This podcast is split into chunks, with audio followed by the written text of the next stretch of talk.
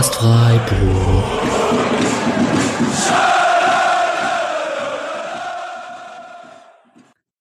Hallo und herzlich willkommen zur 129. Folge des Podcast Freiburg. Wir sind heute in der Dreierkonstellation da. Äh, und zwar hat sich dem gewohnten Host Alex, der heute seine Hostaufgaben an mich abgegeben hat. Hallo Alex. Vielen Dank, Julian. Ich bin komplett nackt äh, heute, habe viel gearbeitet und habe das Spiel auch schon gefühlt zu 99 Prozent verdrängt, wie das so ist nach einer 4 zu 1 Niederlage. Und deswegen mache ich dir perfekt den Übergang und bin sehr froh, dass der Nick als alter Experte hier als dritte Person am Start ist. Ja, hallo, ich freue mich auch wieder dabei sein zu dürfen. Ja, freut mich, dass, äh, dass du dabei bist. Du hast auch den Vorteil gegenüber von mir, dass du äh, das Spiel jetzt zweimal im Fernseher gesehen hast weil ich war im Stadion und äh, dementsprechend habe ich auch nur einen begrenzten Blick darauf.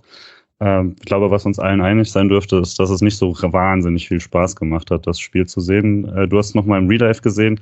Jetzt bessere Laune oder schlechtere Laune als beim ersten Mal?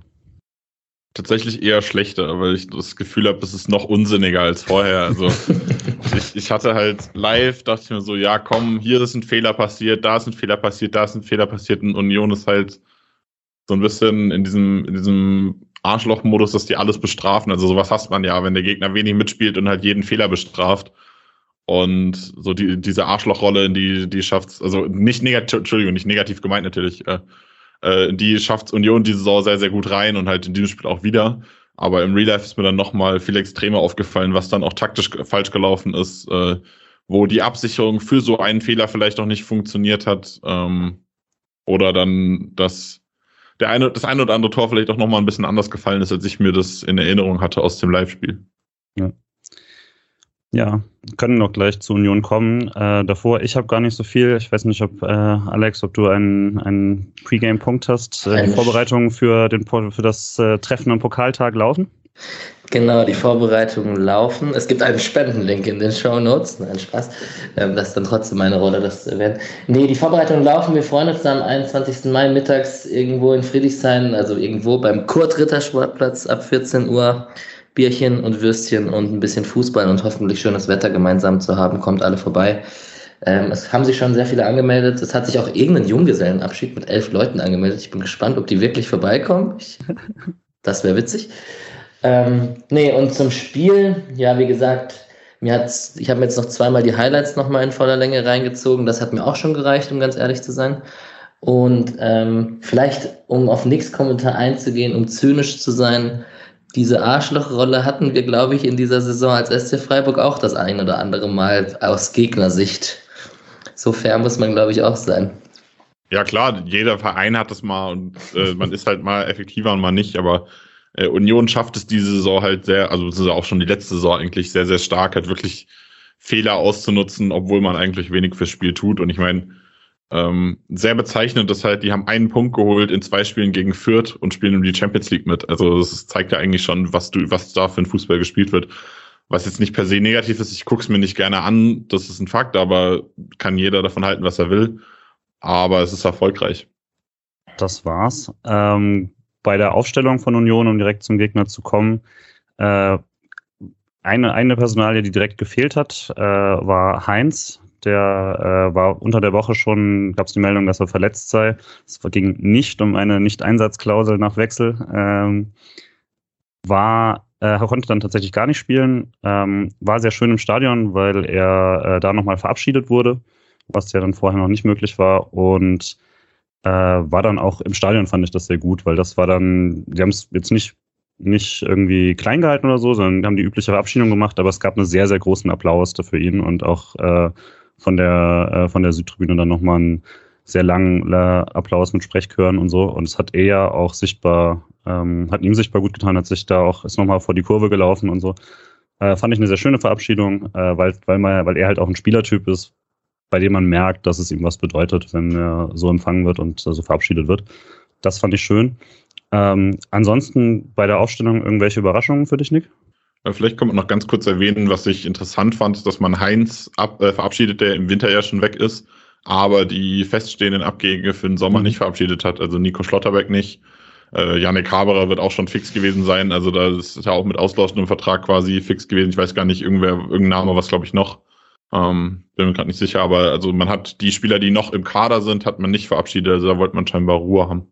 Ja, aber auf jeden Fall glaube ich auch, dass es da, also als Vorweggriff, man gab, es hat, gab auch nach dem Spiel nichts irgendwie in Sachen, wir haben immerhin das und das erreicht oder so, sondern das scheint noch schon auf volle Fokus ähm, auf den Rest der Saison zu sein. Ja, zur Aufstellung von Union könnte man noch sagen, dass es ein bisschen überraschend war, dass Bastiano Chipka links gespielt hat, statt Nico Gieselmann. Ähm, ich fand eigentlich die Saison Ochipka meistens besser, wenn ich Union geguckt habe, aber eigentlich hat Gieselmann so ein bisschen, also von Anfang, an, Anfang der Saison die Stammplatzrolle gehabt und auch nachdem man in der Conference League rausgeflogen ist und die Doppelbelastung weggefallen ist, sind bei Ochipka auch so ein bisschen die Einsatzzeiten weggebrochen. Also ich glaube, dann war Gieselmann nochmal verletzt, aber seit der fit ist, hat er immer wieder gespielt. Das war jetzt das erste Mal seit längerem, glaube ich, dass Ochipka Startelf gespielt hat. Dass Riosson äh, als eigentlich Flügelspieler in die Innenverteidigung rückt, war ja vorherzusehen, wenn man davon, damit geplant hat, eine Dreierkette zu sehen. War ganz froh, weil der hatte das äh, halbe Attentat auf Jeong äh, mal im Spiel gegen den SC. Stimmt. äh, der, Alex, du hast ja auch. Fluggrätsche war das, ne? Ja. Gelbe Karte nur. Ja, ja, äh, du hast ja in der Stadt vor dir, das heißt, du wirst auch das ein oder andere Unionsspiel mal gesehen haben. Ähm, grundsätzlich Sympathielevel bei dir für Union?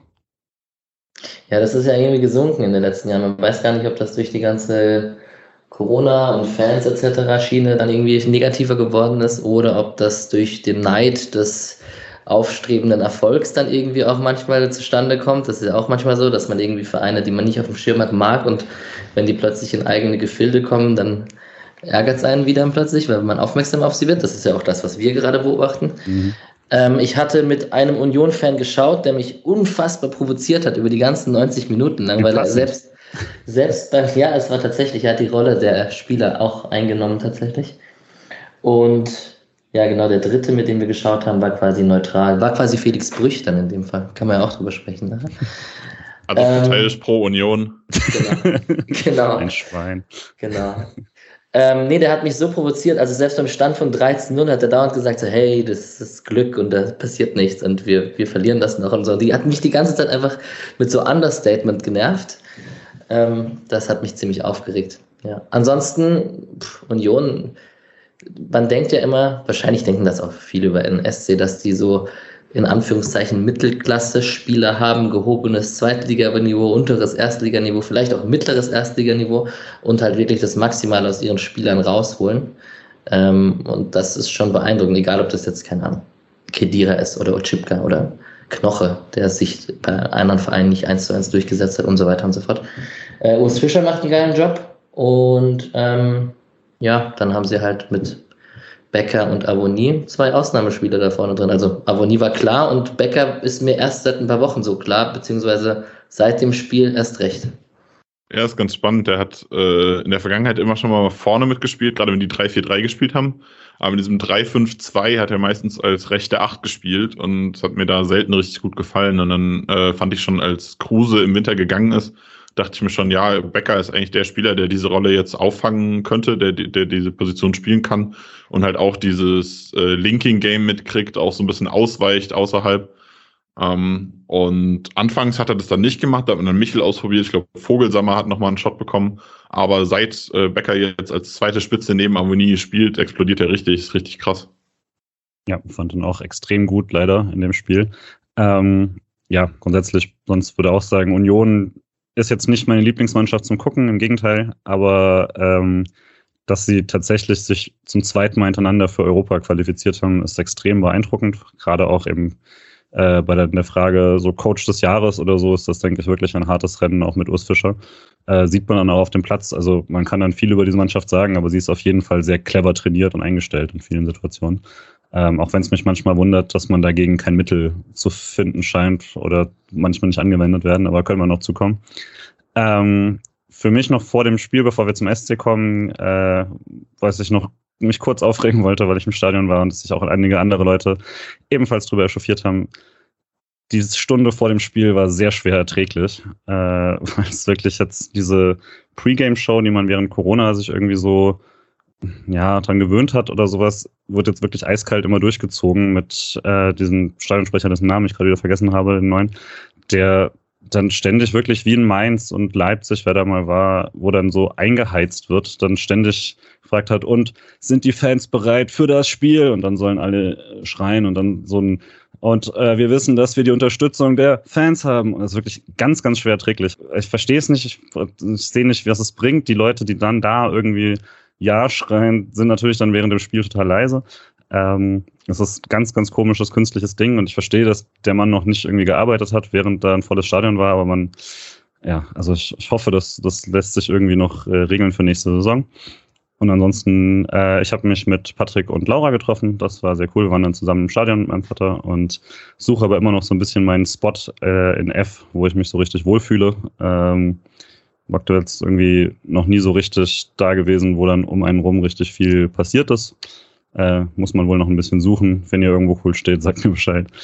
Ähm, ansonsten auf der Süd waren überall ähm, so Choreografie, äh, Spendenmöglichkeiten mit Becher, Pfandspenden und Spendenaufrufen äh, für die große Choreografie am Pokalfinale. Ich bin sehr gespannt, was da auf die Beine gestellt wird und äh, habe mich natürlich auch beteiligt.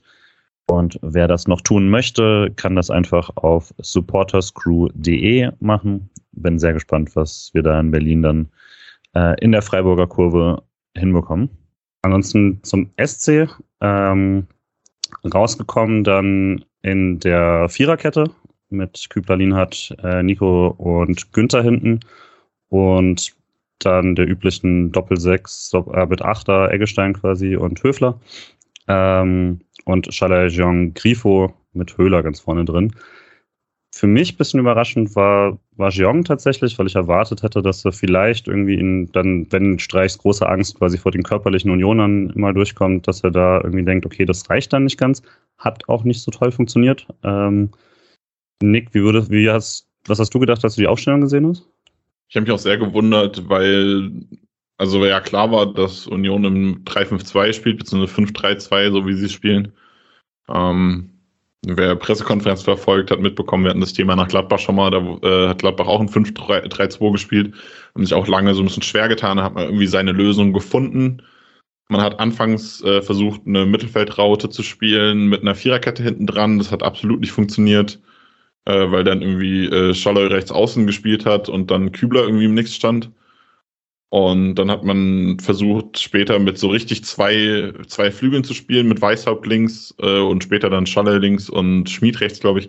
Das hat dann besser funktioniert gegen Gladbach. Und jetzt ist man halt gegen Union aufs Feld gekommen und hat dann wieder diese Mittelfeldraute vor einer Viererkette probiert irgendwie. Oder Streich sagt ja, dass es nicht so geplant ist, aber Grifo spielt es dann halt, wenn er so ins Zentrum abkippt. Und es hat halt einfach nicht funktioniert. Also es hat lief hinten und vorne nicht. Und äh, Alex, immerhin froh, dass äh, Höhler sich da die Sturmrolle diesmal zurückgeholt hat? Klar. Ist ja der Einzige, der an dem Tag auf Champions League-Kurs von seiner Leistung war, auf jeden Fall. Nee, also ich, ich gebe Nick komplett recht, also auch mit der Viererkette hinten und so. Das war ein bisschen überraschend. Ich hätte tatsächlich auch eine Dreier-Fünfer-Kette vom SC erwartet. Vor allem, jetzt nicht, also klar, man hat ein paar Innenverteidiger übrigens auf der Bank mit Gulde und Schlotterbeck und Sedea, die das durchaus auch spielen könnten. Vor allem fehlen aber einem gerade mit äh, Weißhaupt und Schade offensive Außen auf der Bank. Also und mit einem offensiveren Günther und mit einem offensiveren Kübler hast du halt die Problematik eher weniger. Also allein dadurch hätte ich gedacht, dass man es vielleicht so spielt. Was ich auch spannend finde, ist, dass man die Sturmdos wieder so ein bisschen aufgebrochen hat. Also das war auch Thema in der PK kürzlich. Äh, Jeong hat mit Petersen sehr gut funktioniert, Demi hat mit Höhler gut funktioniert und jetzt hat uns halt wieder aufgebrochen. Es war wieder nicht so toll. Also man hat ja da auch gegen ähm, Gladbach auch äh, Jeong und Demirovic zusammengestellt. Es hat auch nicht funktioniert und jetzt Jeong und Höhler halt auch irgendwie nicht. Und auch Höhler Petersen nicht optimal, optimal in der zweiten Halbzeit. Vom Spiel selbst her in den ersten Minuten, ich habe gar nicht mehr so ein richtiges klares Bild, weil es dann irgendwie jetzt doch, also jetzt auch nicht irgendwie eine, eine klare Richtung gab in den ersten Minuten, fand ich. Ähm, wie war denn, wie fandet ihr es denn vom, vom Einstieg quasi? Hattet ihr direkt das Gefühl, oh, Union ist hier so viel besser? Alle? Also für mich hat sich so angefühlt. Ich kann immer den neutralen Beobachter in unserer Dreierrunde zitieren. Der hat gesagt, die ersten zehn Minuten sind ein katastrophales Spiel. Wie kann das sein, dass da gerade der fünfte gegen den sechsten spielt oder der vierte gegen den sechsten? Ähm, also das Tor in der 11. war für mich ein Tor aus dem Nichts. Tatsächlich. Das hatte eher was von Abtasten und beide versuchen drauf zu pressen, aber so richtige Spielzüge kamen nicht zustande. Aber der Nick hat vielleicht ein anderes Bild, weil er es zweimal vom Fernseher gesehen hat. Ja, ich fand halt irgendwie, es war, ja, man, also man hatte in den ersten zehn Minuten schon den ersten Konter von Union gesehen, wo ich mir so dachte, ja, da führt das Spiel hin. Ähm, und Freiburg hat halt gefühlt gar keine Ballsicherheit gehabt. Also äh, Eggestein und Jong waren die zwei Spieler, die eigentlich in die freien Räume hätten kommen müssen in, diesem, in dieser Formation, wenn man sich das anschaut. Also Eggestein ist viel abgekippt in die Dreierkette zurück, was er ja einfach, also er kann es auch einfach nicht, habe ich das Gefühl, äh, war ich auch nicht zufrieden mit taktisch. Äh, ich weiß noch, ich habe irgendwann mal in der Vergangenheit mit Patrick darüber diskutiert, da hatte Haberer gespielt und hat halt diese abkippende Rolle gespielt in die Dreierkette zurück zum Spielaufbau. Und da waren wir uns relativ einig, dass Haberer da jetzt in der Startelf stand, weil er das halt spielen kann. Bei Eggestein hat es nicht so gut funktioniert. Ähm, der hat auch eine, eine schlechte Ballsicherheit gehabt. Und auch Jeong wäre dann irgendwie, dadurch, dass ein Spieler immer auf Höfler rausgegangen ist aus dem Dreier-Mittelfeld, wäre Jeong eigentlich immer frei gewesen. Der hat aber auch irgendwie seine Räume nicht gefunden und wenn er angespielt wurde, dann hat er häufig den Ball irgendwie der Annahme schon verloren. Es war von den beiden kein gutes Spiel und das hat man auch in den ersten zehn Minuten gesehen. Der SC kommt nicht so richtig hinten raus, kriegt die Kombinationsmöglichkeiten nicht hin und Union macht halt nichts und kontert. Und eine Sache, die äh, in die andere Richtung quasi schon so ein bisschen vorweg zeigt, war die einzige Halbchance, die der SC da bekam, war nach einem jetzt nicht unbedingt kontrollierten langen Abschlag zu Höhler, der dann das meiste daraus macht und da so eine artistische Reingabe versucht, wo Scheller nicht ganz rankommt. Ähm, ansonsten würde ich auch sagen, vor dem Tor keine große Chance. Ähm, dann fällt das 1-0. Wer will durchführen? Was macht ein Eggestein? Was macht er da? Ganz ehrlich. Ja, bevor ich frage, was machen Eggestein, frage ich noch, was machen Grifo und was machen Günther, weil ja, das stimmt natürlich. Äh, Grifo, du bist, läufst gegen Konter, ist unsortiert, du hast den gegnerischen Spieler mit Trimmel gerade gestellt, dann hau ihn halt um. Also wenn, wenn du nicht stoppen kannst, hau ihn um. Und dann ist äh, Trimmel halt irgendwie zwei, drei Meter nach außen gelaufen und hat weitergespielt. Äh, Becker aktuell grandios in Form, hatten wir eben schon ein grandioses Spiel gemacht, hat äh, Göni komplett stehen lassen. Also das ist halt, ist halt auch nix, ne?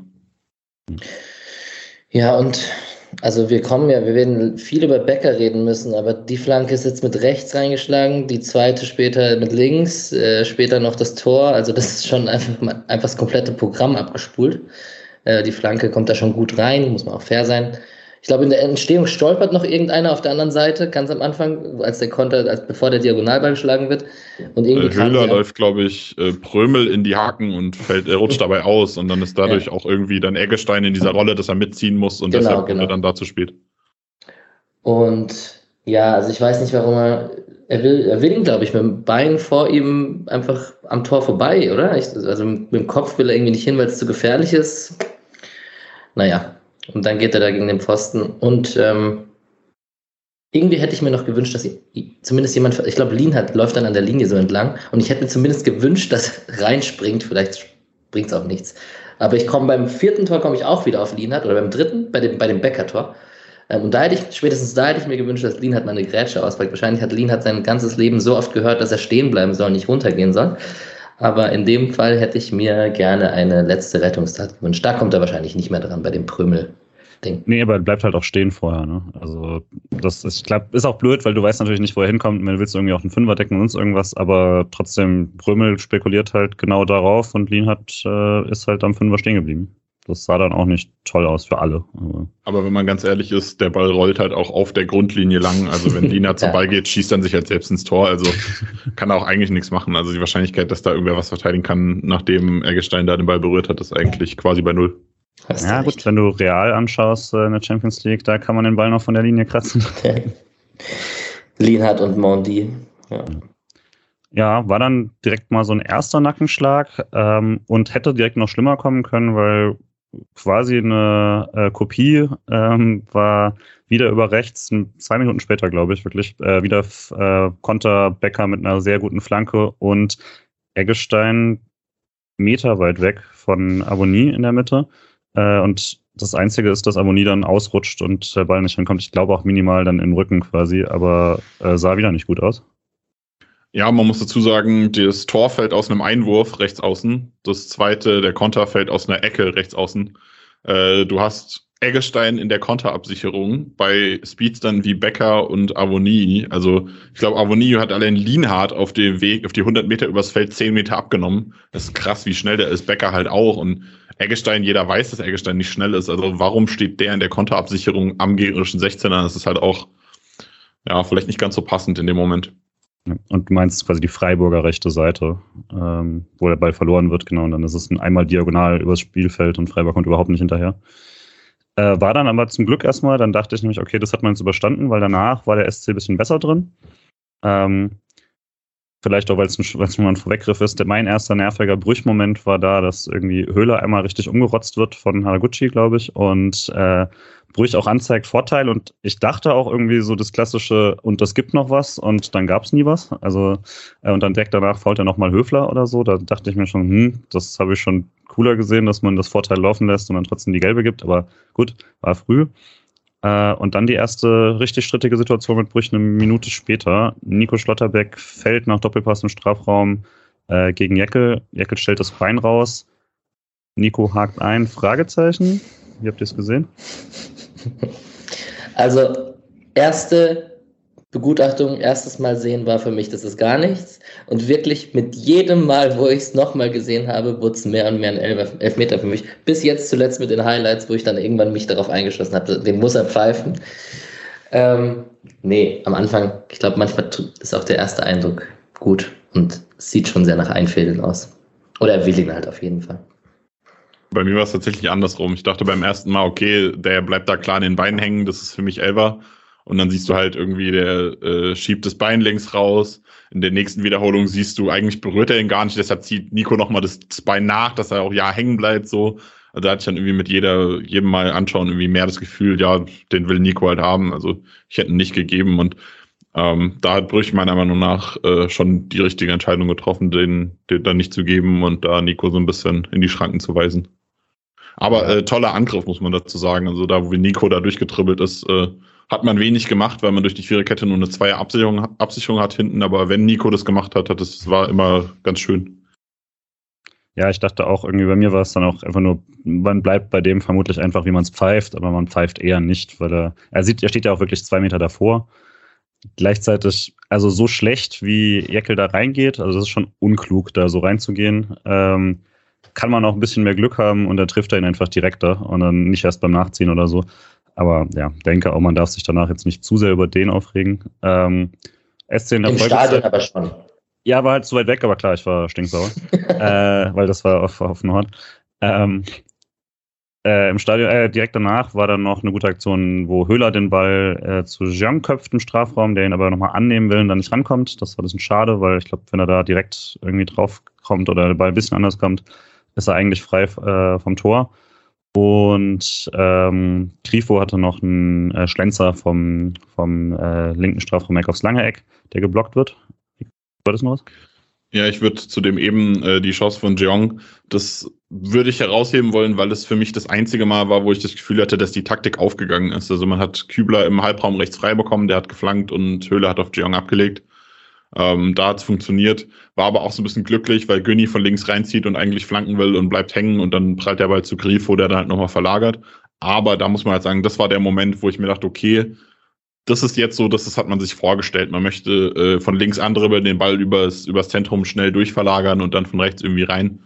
Das hat ganz gut funktioniert. Deswegen finde ich äh, diese Chance von Jeong, die da so ein bisschen da war, äh, hervorhebenswert in der ersten Halbzeit. Ja, und es war auf jeden Fall eine gute Phase. Da hatte man dann sich mehrere Situationen und hat sich dann ganz kurzzeitig belohnt. Ähm, auch eher zufällig, würde ich sagen, mit äh, Schallei, der einfach den Ball direkt hoch äh, zu Höhler gebolzt hat, ähm, weil er sieht, er hat ein 1 gegen 1 wieder gegen Jeckel und sich da stark durchsetzt. Und also ich würde auch sagen, eins der besten Höhler-Spieler der Rückrunde eigentlich. Und äh, direkt abschließt, ist jetzt so, naja, platziert, aber drin ist drin. Und dann jetzt dein großer Auftritt, Nick. Äh, der, kurz danach meldet sich der WEA. Ähm, ich meine, meine Stadionperspektive ist die gleiche wie immer. WEA ist fürchterlich, weil man hat keine Ahnung, was es überhaupt geht und äh, kriegt auch nichts gezeigt und irgendwann ist das Tor einfach weg. Aber Ball ist am Arm, korrekt? Äh, ja, kurz äh, VAR-Thema. Ich fand es ganz spannend, dass es dann Wechselgesang Scheiß DFB von Union und Freiburg gab. Und Union hat einen Banner ausgerollt, irgendwie Videoschiedsrichter abschaffen oder so, obwohl denen gerade ein Tor, äh, also dem SC ein Tor aberkannt wurde. Ähm, zur Situation, ähm, für mich ist der Ball im Armbereich äh, ganz knapp, aber ist in dem Bereich, den der DFB als Arm zählt, also unterhalb der Achselhöhle.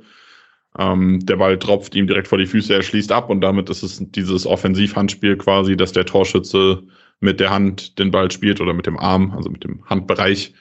Und deshalb abzupfeifen, die Regel ist Quatsch. Für mich ist das niemals abzupfeifen. Es macht absolut keinen Sinn.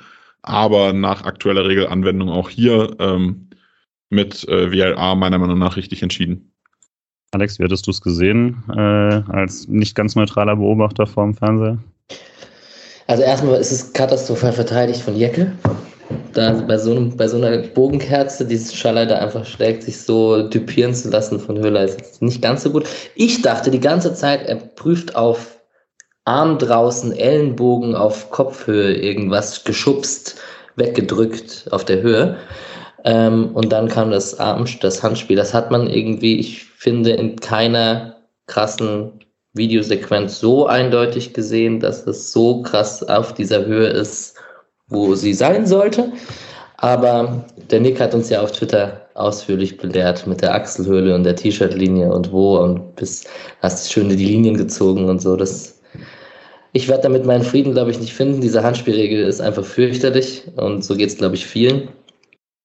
Aber mal gucken, ob das, ob das irgendwann mal hinbekommen wird. Ja, also auch die Regel, die Nick jetzt meinte, ging ja dann explizit darum, dass die identische Szene ist nicht strafbar, wenn er den Ball nicht ins Tor schießt oder wenn er schießt und dann knallt der Ball ab und jemand anders schießt ins Tor, das ist auch okay. Also das, es ergibt für mich keinen Sinn, dass etwas, was 99,9 Prozent der Zeit während eines Fußballspiels erlaubt ist, in einer einzigen Situation nicht erlaubt ist. Das finde ich auch regelphilosophisch seltsam. Ähm, aber ist fair, der SC hat quasi die gleichen Sachen natürlich auch schon äh, andersrum dann bekommen. Nick? Ist es, also. ganz kurze Frage, ist es nur der Spieler, der das Tor erzielt mit unmittelbar in der Torentstehung und nicht der Assistgeber? Das war anfangs anders. Anfangs zählte auch der Assistgeber dazu und da kamen dann irgendwie zu viele Szenen dazu, die okay. irgendwie, äh, wo auch die Frage war, okay, was darf der Assistgeber jetzt noch machen? Muss er direkt den Pass spielen? Wenn der Assistgeber erst noch dribbelt und dann vorlegt, gilt es dann auch und dadurch hat dann im vergangenen Sommer das IFAB gesagt, okay, wir machen das anders, nur der, der Torschütze zählt. Ähm, zum Sinn der Regel effektiv sollen damit halt äh, vor allem Tore verhindert werden, wo der Verteidiger den, den Stürmer anschießt und dann fällt der Ball ihm vor die Füße irgendwie oder äh, im besten, im schlimmsten Fall geht der Ball vom Arm direkt rein oder dass der, der Stürmer halt irgendwie aktiv mit dem Arm was gemacht hat, so dass es Absicht war. Von daher, ich verstehe schon, wo diese Regel herkommt, aber es, es ist halt wie mit vielen Regeln, wenn man die zu eng festschreibt, was wie zu pfeifen ist, dann gibt es immer irgendwelche Ausnahmefälle, die dann nicht dem Regelsinn entsprechen und das ist halt genau so ein Fall gewesen. Ähm, ja, zu dem Thema T-Shirt-Linie würde ich noch anmerken, äh, da hat ja Streich auch gesagt, die Trikotlinie äh, und der Ball hätte die Haut definitiv nicht berührt und ja, da hat er recht, aber dieses Thema T-Shirt-Linie ist halt Quatsch. Also das ist eine Medienerfindung, diese Trikotlinie gibt's nicht wurde auch vom DFB offensiv so verkündet. Äh, Lutz Wagner, Lehrwart vom DFB, hat klar gesagt, äh, den Begriff gibt's nicht. Das haben die Medien erfunden, beziehungsweise er hat gesagt, das hat jemand anders erfunden. Äh, wichtig ist halt die Höhe der Achselhöhle. Also wenn du aufrecht stehst, deine Arme hängen runter, hast du eine horizontale Linie an der Achselhöhle. Alles drüber ist Schulter, alles drunter ist Arm. Und in dem Fall ist es dann meiner Ansicht nach leider knapp ähm, Arm ob das jetzt so ist und zweifelsfrei so festzustellen ist, dass der WRA da eingreifen muss, da kann man sich bestimmt auch drüber streiten, aber ähm, mit der Argumentation äh, T-Shirt-Linie sollte man nicht kommen, das, das, stimmt halt nicht. Ja, und dann stand es äh, leider nicht 1-1, stattdessen dann trotz eigentlich ganz guter nächster Phase Freiburg. Ich weiß nicht, habt ihr irgendwas vor dem äh, dann bitteren 2 zu 0? Weil äh, hatte so das Gefühl, okay, ist schade, schade, aber man kommt jetzt ins Spiel zurück. Und Stattdessen fängt man sich ein wieder unnötig äh, verteidigtes Tor äh, mit bisschen, also ja, nicht also Ansage nicht vom Spielverlauf, sondern das habe ich so zehn Meter kommen sehen. Ähm, weil war hoher Freistoß aus Mittelfeld, Lien hat mit einem sehr unnötigen Ballverlust da einen Abonnie. Jeong und Schaller stehen dann so ein bisschen planlos, wer jetzt wohin gehen soll. Ähm, Kübler rückt dann raus, weil er irgendwie auch, glaube ich, meint, irgendjemand muss jetzt. Ähm, kommt trotzdem zur Flanke und Trimmel läuft, ich würde sagen, 20 Meter Anlauf quasi da rein. Das, ich habe nicht so viel Union gesehen. Ich dachte mir schon, okay, das ist jetzt so ein der hier reinrücken-Moment. Und Günther sieht ihn auch, aber nimmt ihn einfach nicht gut auf und dann köpft er, äh, köpft er direkt ein. Sehr frustrierendes Tor für mich. Nicht nur für dich. Nicht nur für dich. Ähm, ich habe mir in dem Moment gedacht, also klar ist Günther, also Trimmels auch Günthers Gegenspieler, wenn man in einer Dreier-Fünfer-Kette spielt. Aber irgendwie wäre die Zuordnung dann doch eine andere, wenn man drei Innenverteidiger da stehen hätte und vielleicht wäre das anders verteidigbar gewesen. Günther hätte halt einfach einrücken müssen als Außenverteidiger in dem Moment und wacher sein müssen. Und leider, leider, ich mag echt viele Unioner nicht, aber Trimmel mit seinen 35, 36 Lenzen ist schon ein geiler Zocker. Ja, zu dem Tor muss man sagen, ähm, ich habe es auch live. Das ist so das Tor, wo ich sage, das ist ein bisschen anders gefallen, als ich es äh, im Kopf hatte. Klar, Lienert verliert den Ball, das ist unnötig.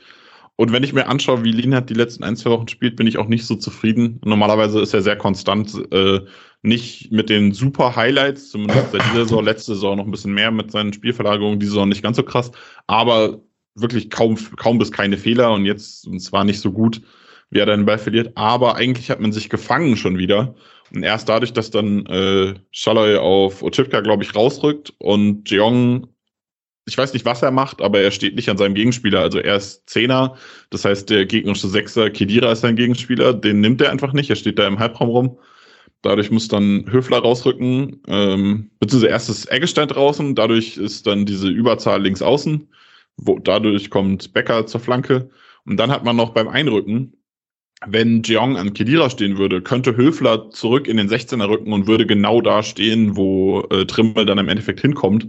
Dadurch, dass Höfler halt draußen stehen muss, weil Kedira nicht abgedeckt ist, hat dann Günther eben sehr viel Platz zu verteidigen. Er entscheidet sich dafür, die Außenseite zu verteidigen, aber Trimmel zieht halt nach innen und da ist dann ab dem Moment, wo er ihn da einmal verladen hat, ist es für Günther nicht mehr zu verteidigen. Ich habe mir sagen lassen, das sind Situationen, die Günther in der Vergangenheit, also so vor zwei, drei Jahren, und früher wohl häufiger mal hatte, dass er da äh, schlecht stand und da Probleme mit hatte und das eigentlich abgestellt hatte in letzter Zeit. Ja, hat jetzt auch länger nicht mehr sowas gesehen. Das hatte, also nicht Kübler hatte sowas manchmal auch irgendwie, dass er da den, den, den Lauf nicht ganz mitbekommen hat oder so, aber ja, war auf jeden Fall dann doch wirklich der Nackenschlag nach dem eigenen Tor, das man nicht bekommen hat, dann das Tor zu kassieren. Ähm, war dann ab dem Zeitpunkt auch so, dass man sich hat provozieren lassen von Union, die da schon ins Zeitspiel gegangen sind und da schon ist Becker zum ersten Mal schon stehen geblieben nach dem Tor, hat sich da, hat es quasi einfach nicht zurück in die eigene Hälfte, hat nochmal ja, Richtung Tribüne, wo natürlich keine Unioner sind, das war das ganz bisschen seltsam, dann Richtung Bank was gesagt und dann waren die Freiburger da schon ein bisschen sauer, gab dann die ersten Schubsereien auch kurz danach. Ähm, dachte ich schon ein bisschen, okay, da spielt man jetzt Union die Karten, weil das ist natürlich genau ihr Ding. Ähm, und das auch dann von Brüch, da hat er sie gewähren lassen. Gleichzeitig auf der anderen Seite macht Schaller ein wirklich sehr klares Frustfaul. Also das mhm. war ausschließlich dafür da, dass er jemanden umdrehen, umtreten wollte. Und Nachdem er den Ball mit der Hacke verloren hat. Ja, also hat das ganz, ganz schlechte Situation eigentlich. Läuft auch schon weg wie jemand, der eine gelbe Karte kassiert und kriegt sie irgendwie einfach nicht. Also es war dann, fand Brüch einfach über, ein, über das Spiel hinweg nicht so gut. Ähm, und ja, da muss ich nochmal so ein bisschen einsortieren, weil ich am Anfang gesagt habe, das war natürlich ein Witz, äh, dass Brüch super parteiisch war. ähm, aber er hat halt sehr viel laufen lassen zum Beispiel und das hat halt, so wie jetzt auch bei äh, Schalloy, das hat halt äh, eher Union davon profitiert, weil die halt sehr physisch und auch ein bisschen treterisch äh, gespielt haben. Und ab da halt schon, das war dann schon krass bei, ähm, bei 2-0 nach einer halben Stunde angefangen haben, bei jedem Zweikampf liegen zu bleiben, was dann äh, was man aus Freiburg-Fan jetzt auch nicht völlig, ähm, also das hat, macht Freiburg auch manchmal, aber nicht, nach, nicht in der ersten Halbzeit, das war schon krass. Ähm, aber so richtig dann irgendwie vom SC, das war dann schon erstmal so der Schlag ins Gesicht. Danach hat man jetzt erstmal kein, nicht mehr die Phase gehabt, wie man sie vor dem äh, annullierten Tor hatte. Und Abonnie hatte nochmal nach der Ecke äh, eine richtig gute Kopfballsituation, wo Eggestein und Lienhardt dran sind und nicht so gut aussehen. Gerade Eggestein kommt gar nicht in, in den Kopfball. Ähm, der ist dann knapp drüber. Aber äh, kurz danach, äh, in der 41. macht es dann Becker zur vom doch relativen Vorentscheidung. Ähm, mit der vierten Torchance dann, das 3 zu 0. Ähm, und da war es diesmal doch Schlotterbeck, der äh, die ganze Sache einleitet, Alex. Ja, in einem Hinrunden Schlotterbeck oder ersten 25 Spiele Schlotterbeck passiert sowas nicht. Ähm, jetzt hat man zehn Gegentore in den letzten drei Spielen kassiert und irgendwie hat das natürlich auch seine Gründe, dass gerade nicht die Top, Top, Top-Leistungen da abgerufen werden oder halt. Also ich fand den Schnitzer eigentlich ja gar nicht so schlimm, aber irgendwie ist er dann auch von davon und er köpft den halt dann. Also eigentlich würde man sagen, es kann passieren. In dem Moment halt maximal unglücklich. Becker düst weg. Und der Abschluss dann halt eigentlich auch bitter, weil Flecken noch mit dem Fuß rankommt und eigentlich gut macht und dann fliegt er irgendwie so in den Winkel oder unter die Latte.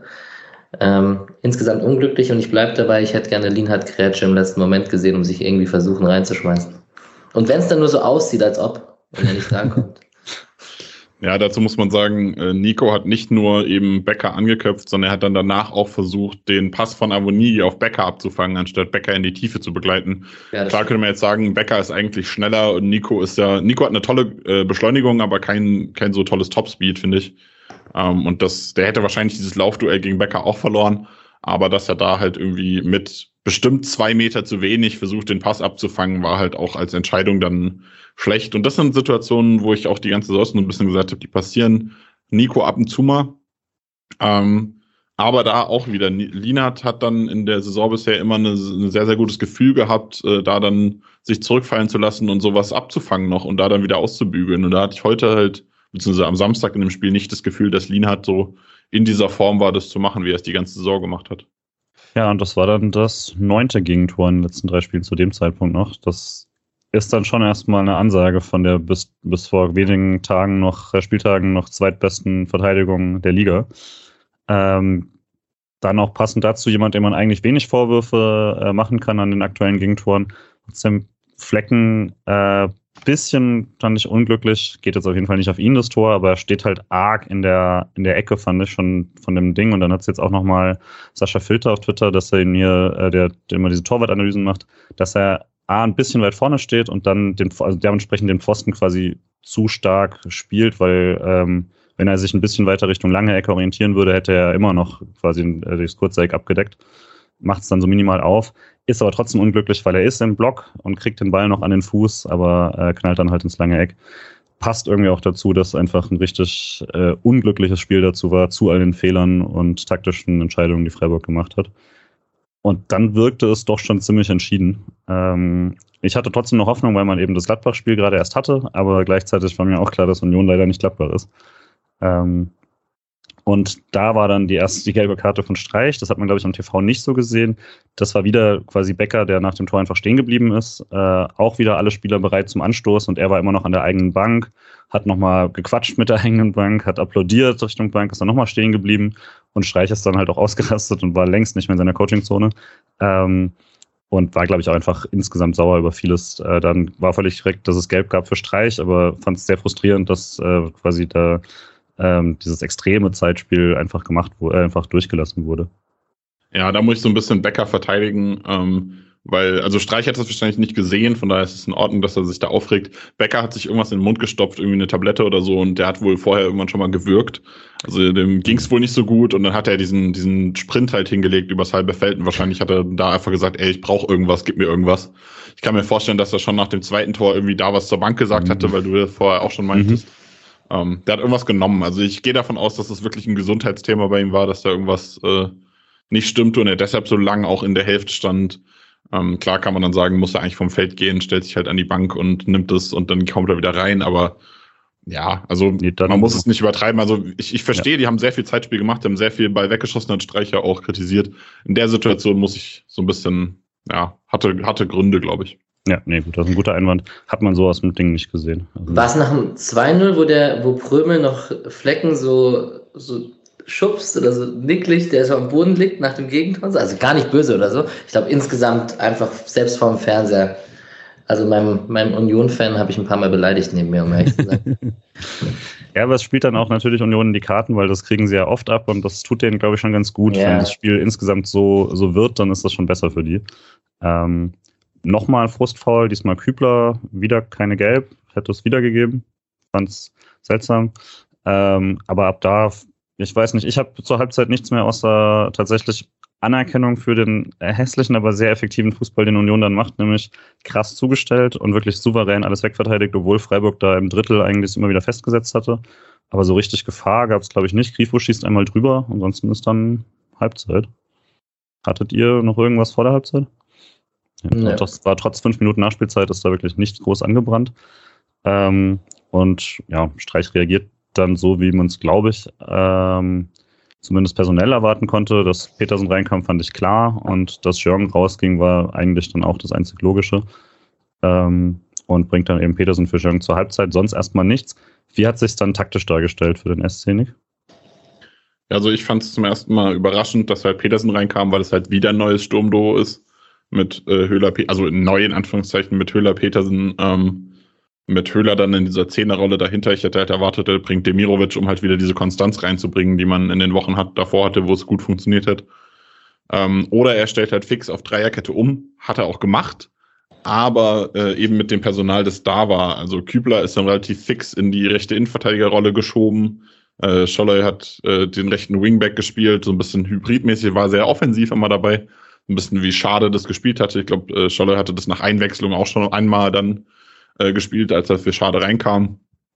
Ähm, und das hat dann besser funktioniert. Also hat man auch so ein bisschen diese Mittelfeldraute gesehen, man hat die Dreierkette gesehen. Nico ist immer mal wieder vorgekommen von seiner Position.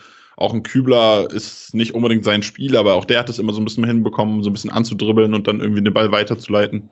Und dadurch ist man dann ähm, doch sehr, sehr stark in die Spielkontrolle gekommen. Es hat äh, mir sehr, sehr gut gefallen, dann tatsächlich, gerade im Vergleich zur ersten Halbzeit und auch dem Gladbach-Spiel. Und Alex in den ersten Minuten dann Hoffnung gehabt, dass man es nochmal drehen kann? Ja, irgendwie schon. Also wir werden jetzt gleich von den ersten Chancen sprechen und ähm, was war die erste? Flanke von Schalay auf Höhler, der dann irgendwie drüber schießt, ne? Ja, Ball kriegt, ne, kriegt den Ball nicht kontrolliert. Äh, der Ball springt dann zu Lute. Ähm, der, also ich war auch schwer zu nehmen, deswegen mache ich ihm da jetzt keinen großen Vorwurf. Okay, aber, aber wenn er ihn irgendwie kontrolliert bekommt, dann eine Riesenchance und direkt danach nochmal Höhler. Schuss über die Latte aus dem Strafraum raus. Ja. Und also jetzt mal unabhängig davon, dass ich Höhler natürlich jedes Tor gönne und wir reden gleich drüber, dass er dann kurzzeitig Angst, dass sein Absetztor auch noch nicht gegeben wird. Aber ähm, doch, ich hatte tatsächlich ein bisschen Hoffnung. Und der SC, wenn der frühen 3-1 macht, dann geht da ja auch noch was. Und dann zählt man halt, als bei einem 3-0-Stand, zählt man dann die Minuten runter und sagt, so langsam sollte man eins fallen, um noch genug Zeit zu haben, dass die nächsten fallen. Und ja, das 3-1 ging eigentlich noch vom Zeitpunkt her, aber dann ist halt früh nichts mehr passiert, leider. Aber eigentlich hatte ich ein gutes Gefühl zu, zu, zum Anfang der ersten Halbzeit. Petersen war halt nicht so sehr im Spiel, bis auf die eine Chance, über die wir gleich sprechen. Ja, direkt danach war wieder stark von Höhler, da Grifo-Flanke von links. Höhler hat dann verlängert am ersten Pfosten für Petersen. Wäre abseits gewesen. Ähm, wusste er aber nicht zu dem Zeitpunkt und er hat den Ball dann wirklich aus einem halben Meter und köpft ihn drüber. Das war für mich schon so ein bisschen, boah, wenn Petersen den nicht macht, dann wird das kein Tag für den, für, für den SC. Ähm, war dann ganz froh quasi im Nachhinein, dass der eh nicht gezählt hätte. Ja, ich fand es krass. Ich hatte diese Höhler-Petersen-Vergleiche über das ganze Spiel im Kopf. Bei dem nicht gegebenen Tor dachte ich mir so, boah, den hätte den hätte Petersen jetzt nicht so gemacht. Dann hatten wir eben den versprungenen Ball, da dachte ich mir so, boah, Petersen hätte den besser angenommen.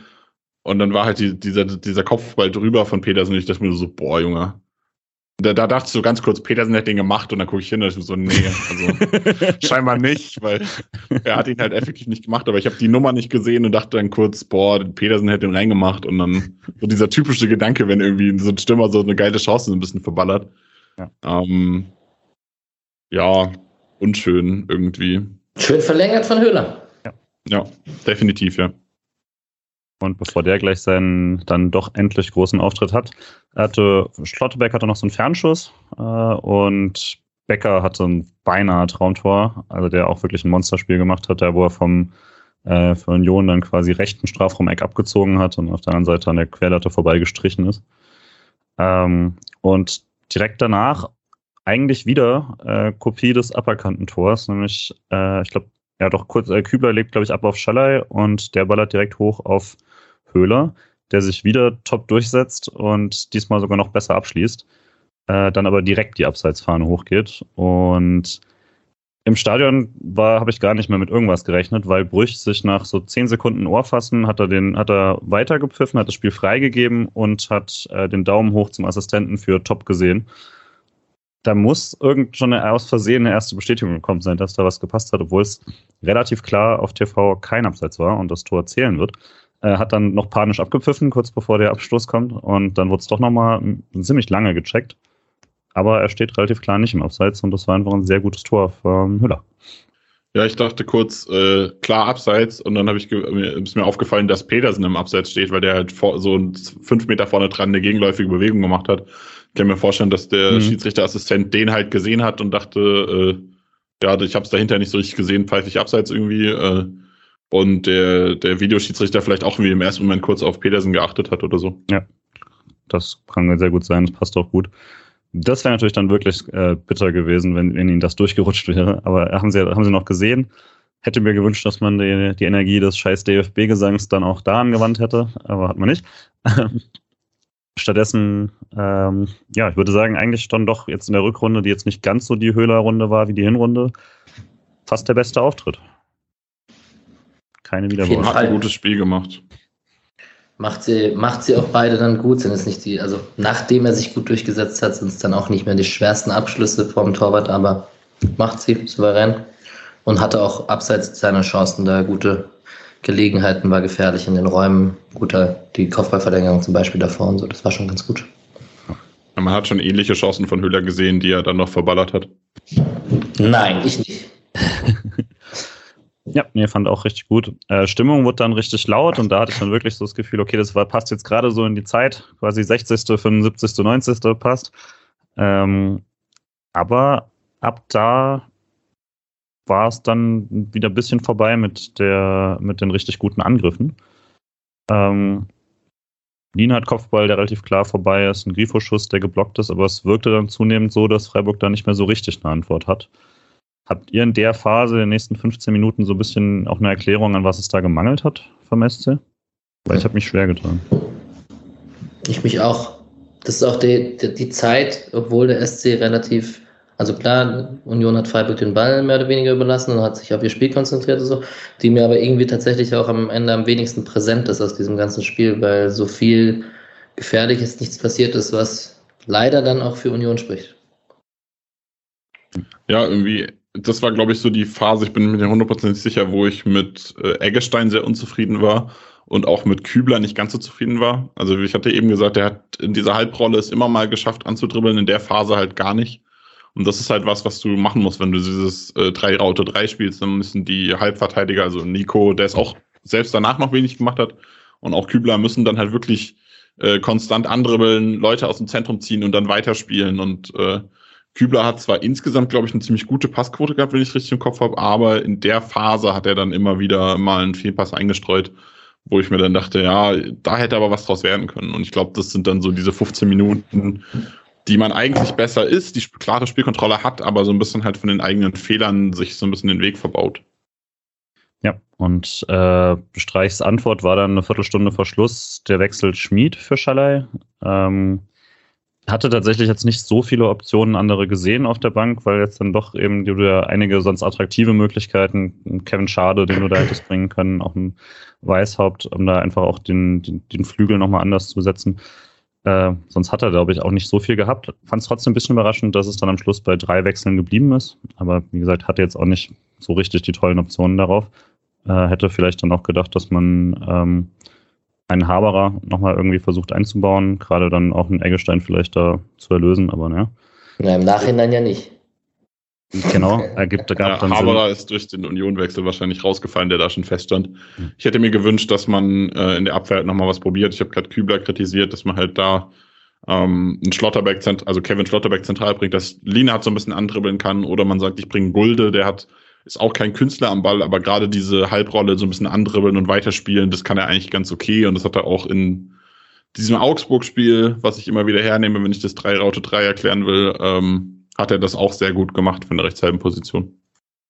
Ich hätte mir auch ein bisschen mehr Freiheit für Lienhardt gewünscht, weil, also habe ich jetzt gerade die Statistik nicht offen, aber der hatte gefühlt jeden Pass war, also der hatte die Pässe sehr sicher gespielt. Das hat eigentlich gut geklappt bei ihm. Das waren die Abwehrsachen, die die Probleme waren, die wir angesprochen haben, aber so hatte die Eröffnungen, haben eigentlich ziemlich gut funktioniert, aber er hatte halt nicht so viel Platz, weil die Zentrale da eben nicht so viel machen konnte. Ähm, und er konnte dann eben oft nur die, die sicheren oder die Weiterleitungen auf Außen und sowas. Hätte mir da auch mal gewünscht, dass er da mehr Platz bekommt. Ja. Ja, Lina hat 93 von 99 Pässe angebracht, sieben von zehn lange Pässe. Also sind atemberaubende Statistiken, gerade dafür, dass er halt nicht so viel Platz hatte. Dafür hat er aber halt auch nicht die schwierigen Sachen probiert. Und das ist auch wieder was, äh, wenn du halt diese Dreierkette ordentlich spielst von Beginn an, dann ist Lina ja auch immer so ein bisschen der, der frei ist. Wenn der Gegner mit zwei Stürmern anläuft, ähm, kann der dann so ein bisschen spielen. Wenn Lina jemand anläuft, kannst du dann nach links, rechts vorbeispielen. Und dadurch, dass du halt lange diese Viererkette gespielt hast, zum Ende dann gleich wieder, kommen wir wahrscheinlich gleich auch nochmal hin, wenn Kübler dann rausgeht, aber nicht für einen Abwehrspieler, ähm, dann hast du halt dieses 2 gegen 2 und da ist halt Linat auch konstant unter Druck. Ja, vor dem angesprochenen Wechsel, einzige wirklich Aufregerszene, die ich dann hatte, war Höhler, der plötzlich im Strafraum zusammenbricht. Ich konnte es im Stadion, habe ich nur gesehen, da ging eine Hand hoch, aber sah jetzt nicht besonders absichtlich aus. Fernsehbilder, die ich jetzt noch gesehen habe beim, äh, der, beim äh, den amerikanischen Kollegen, bei denen ich das geschaut habe, ähm, konnte man dann auch nicht so richtig erkennen. Ich weiß bis jetzt nicht so richtig. Die haben es geprüft, aber man hat jetzt nicht so richtig was gesehen. Hast du was gesehen, Nick? Ja, äh, Otschipka dreht sich im, im Strafraum und in der Drehung geht die Hand raus, wie es halt immer mal so ist, wenn man sich schnell dreht, äh, trifft Höhler im Gesicht, auch relativ deutlich. Ähm, dachte ich mir beim ersten Kontakt, okay, ja, er dreht sich, es ist nicht so richtig Absicht.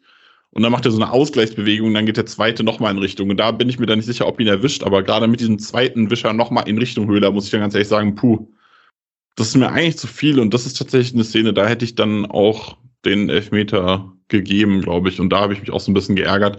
Äh, es wurde auch überprüft, überprüft, aber das war dann was, wo ich mir dachte, das hätte Brüch sich gerne anschauen dürfen. Also mhm. äh, dieses Handspiel von Höhler, das ist eine Faktenentscheidung, man auch, da muss er nicht rausgehen. Aber da darf er gerne mal gucken gehen. Ja, ich habe mich tierisch aufgeregt. Willst du ausführen? Nö, ich hatte einen Union-Fan neben mir, der stand 3-1 und der die 83. Minute das 3-2 machen, das hätte mir noch 10 spannende Minuten gegeben. Aber ja, Hand im Gesicht kann man sich schon angucken. Mhm. Ja, ich fand es halt auch so ein bisschen setzen dafür, dass es dann ja, wurde trotzdem ja eine Weile irgendwie geprüft, insoweit, dass das Spiel noch ein bisschen lief, bis es dann geprüft wurde oder sowas. Hätte dann auch gedacht, dass man dann, dass es knapp genug ist, aber ja. Äh, und dann der angesprochene Wechsel direkt danach, ich glaube noch während der Überprüfung war, ist er schon rausgelaufen. Ähm, Dimirovic kommt dann für Kübler, dementsprechend dann hinten wieder vier. Aber ähm, ja, also ich habe es nicht so richtig richtig gut gesehen, dann war Schmid dann wirklich hinten oder weil ich hatte ihn dann trotzdem relativ weit vorne gesehen. Ja, also man hat halt offensiv gespielt und genau wie Günther auch hast du dann halt quasi Wingbacks vor einer Zweierkette gehabt, aber es effektiv ist es eine Viererkette mit sehr, sehr offensiven Außen. Ja, und dann wurde es tatsächlich nochmal so ein bisschen, bisschen wilder. Ähm, nochmal nach einer Ecke hat Grifo Linhardt gefunden, der sich da sehr gut positioniert hat am Fünfer und sehr gut aufs kurze Eck geballert hat und dann leider Dimirovic abgeräumt hat, äh, im Gesicht getroffen. Ähm, da ähm, ja, dachte ich mir dann auch, gut, das ist dann echt ein Scheißtag. Äh, ich weiß gar nicht, ich glaube tatsächlich wäre äh, wär dann noch da gewesen, ähm, Torwart, aber ja, war dann trotzdem ärgerlich. Ähm, Maximal bitte. Und äh, direkter Gegenzug wäre dann fast das 1-4 gewesen. Ja, äh, da Behrens, der da frei durchbricht. Sah mir nach faul aus an Günther, war mir aber nicht sicher. Ähm, ja, ich war mir auch nicht sicher und da muss man dann halt im Nachhinein sagen, ist halt gut, dass das weiterlaufen lässt und sie können sich das ja dann anschauen, falls es ein Tor wird. Aber so, also es sah im ersten Moment auch alle so, hey, faul ist doch klar. Aber im Nachhinein muss man sagen, so klar war es wahrscheinlich gar nicht. Und kurft dann Flecken und bringt ihn nicht ins Tor gut für den SC, aber hatte da schon so langsam die, selbst die Last-Minute-Hoffnung aufgegeben. Aber dann die Szene, wo ich tatsächlich sagen würde, und bei dem können wir jetzt gleich mal gucken, ob wir alle einer Meinung sind, aber da wollte ich dann im, äh, im Spiel schon Elver und jetzt eigentlich immer noch Elver. Und auf jeden Fall einen, wir gucken es uns länger an, als, äh, als quasi äh, nur während das Spiel läuft, mal kurz draufschauen. Äh, Petersen im Strafraum, Ball kommt in seine Richtung, Jeckel hat den Arm eingehakt, und nimmt dann schon den anderen Arm hoch von dem ich mach nichts, aber halt ihn immer noch eingehakt und dann fällt Petersen. Vermutlich nicht unbedingt ursächlich, aber er kann halt nicht zum Ball und äh, gab wieder keinen Einsatz. Wie habt ihr es gesehen, Alex, erstmal? Wo ist die Konzessionsentscheidung nach drei fraglichen Elfmetern, habe ich mich gefragt. Also irgendwann ist es doch dann mal einer, meine Freunde. Ja, ich bin hier tatsächlich auch bei Elfmeter. Äh, er greift sogar erst mit dem linken Arm auch noch an den Arm. Dann will er den hochnehmen und so übergreifen, um, die, um äh, Petersen an der Schulter zu packen. Sieht dann aber, okay, Petersen geht zu Boden und lässt dann die Hand weg. Also für mich ist ganz klares Arbeiten gegen den Spieler und Ah, schwierig. Also klar, natürlich, Petersen geht auch irgendwie relativ leicht zu Boden, der will den schon haben. Ich hatte erst kurz überlegt, ob er vielleicht am Fuß getroffen wird, habe ich jetzt aber nichts gesehen. Ähm, ich sag mal, bei einer bisschen strengeren Linie hat der SC in dem Spiel halt drei Elfmeter bekommen. Immerhin muss man dann sagen, die Linie hat, hat er durchgezogen. Also auch wirklich das ganze Spiel da sehr wenig zu pfeifen. Das war dann halt auch Pech für den SC in dem Fall. Ähm, ich hatte halt auch das Gefühl, das ist so einer, ja, vermutlich kann er irgendwie stehen bleiben, aber dann kriegt er halt wegen dem Foul den Ball nicht und dann wird das ja auch belohnt. Also ist irgendwie auch irgendwie unglücklich, weil der, die Situation zum Ball äh, ist eigentlich ziemlich gut. Ist auf jeden Fall ein extrem glückliches Spiel für Jekyll, kann man, glaube ich, zusammenfassen, weil das hätte auch ein Spiel sein können, wo er komplett an allem schuld ist, was Union, was bei Union schlecht läuft. Äh, mit zwei verschuldeten Elfmetern und einem Tor und alles. Ja, war es nicht. Äh, Union hätte ihn ja nicht mal positionsgetreu auswechseln können, weil alle Innenverteidiger sonst verletzt waren. Also da hat ja schon mit Rios dann Außenverteidiger innen gespielt. Das stimmt, ja. Äh, aber weil, weil wir es vorhin hatten ja auch, Luther hat ja, glaube ich, auch nur gespielt, äh, weil Renault dann ausgefallen ist, kurzfristig. Äh, hat man leider nicht genutzt. Stattdessen letzte Minute und da bin ich immer noch sauer. Was machen alle, wäre meine Frage. Alex, was passiert da?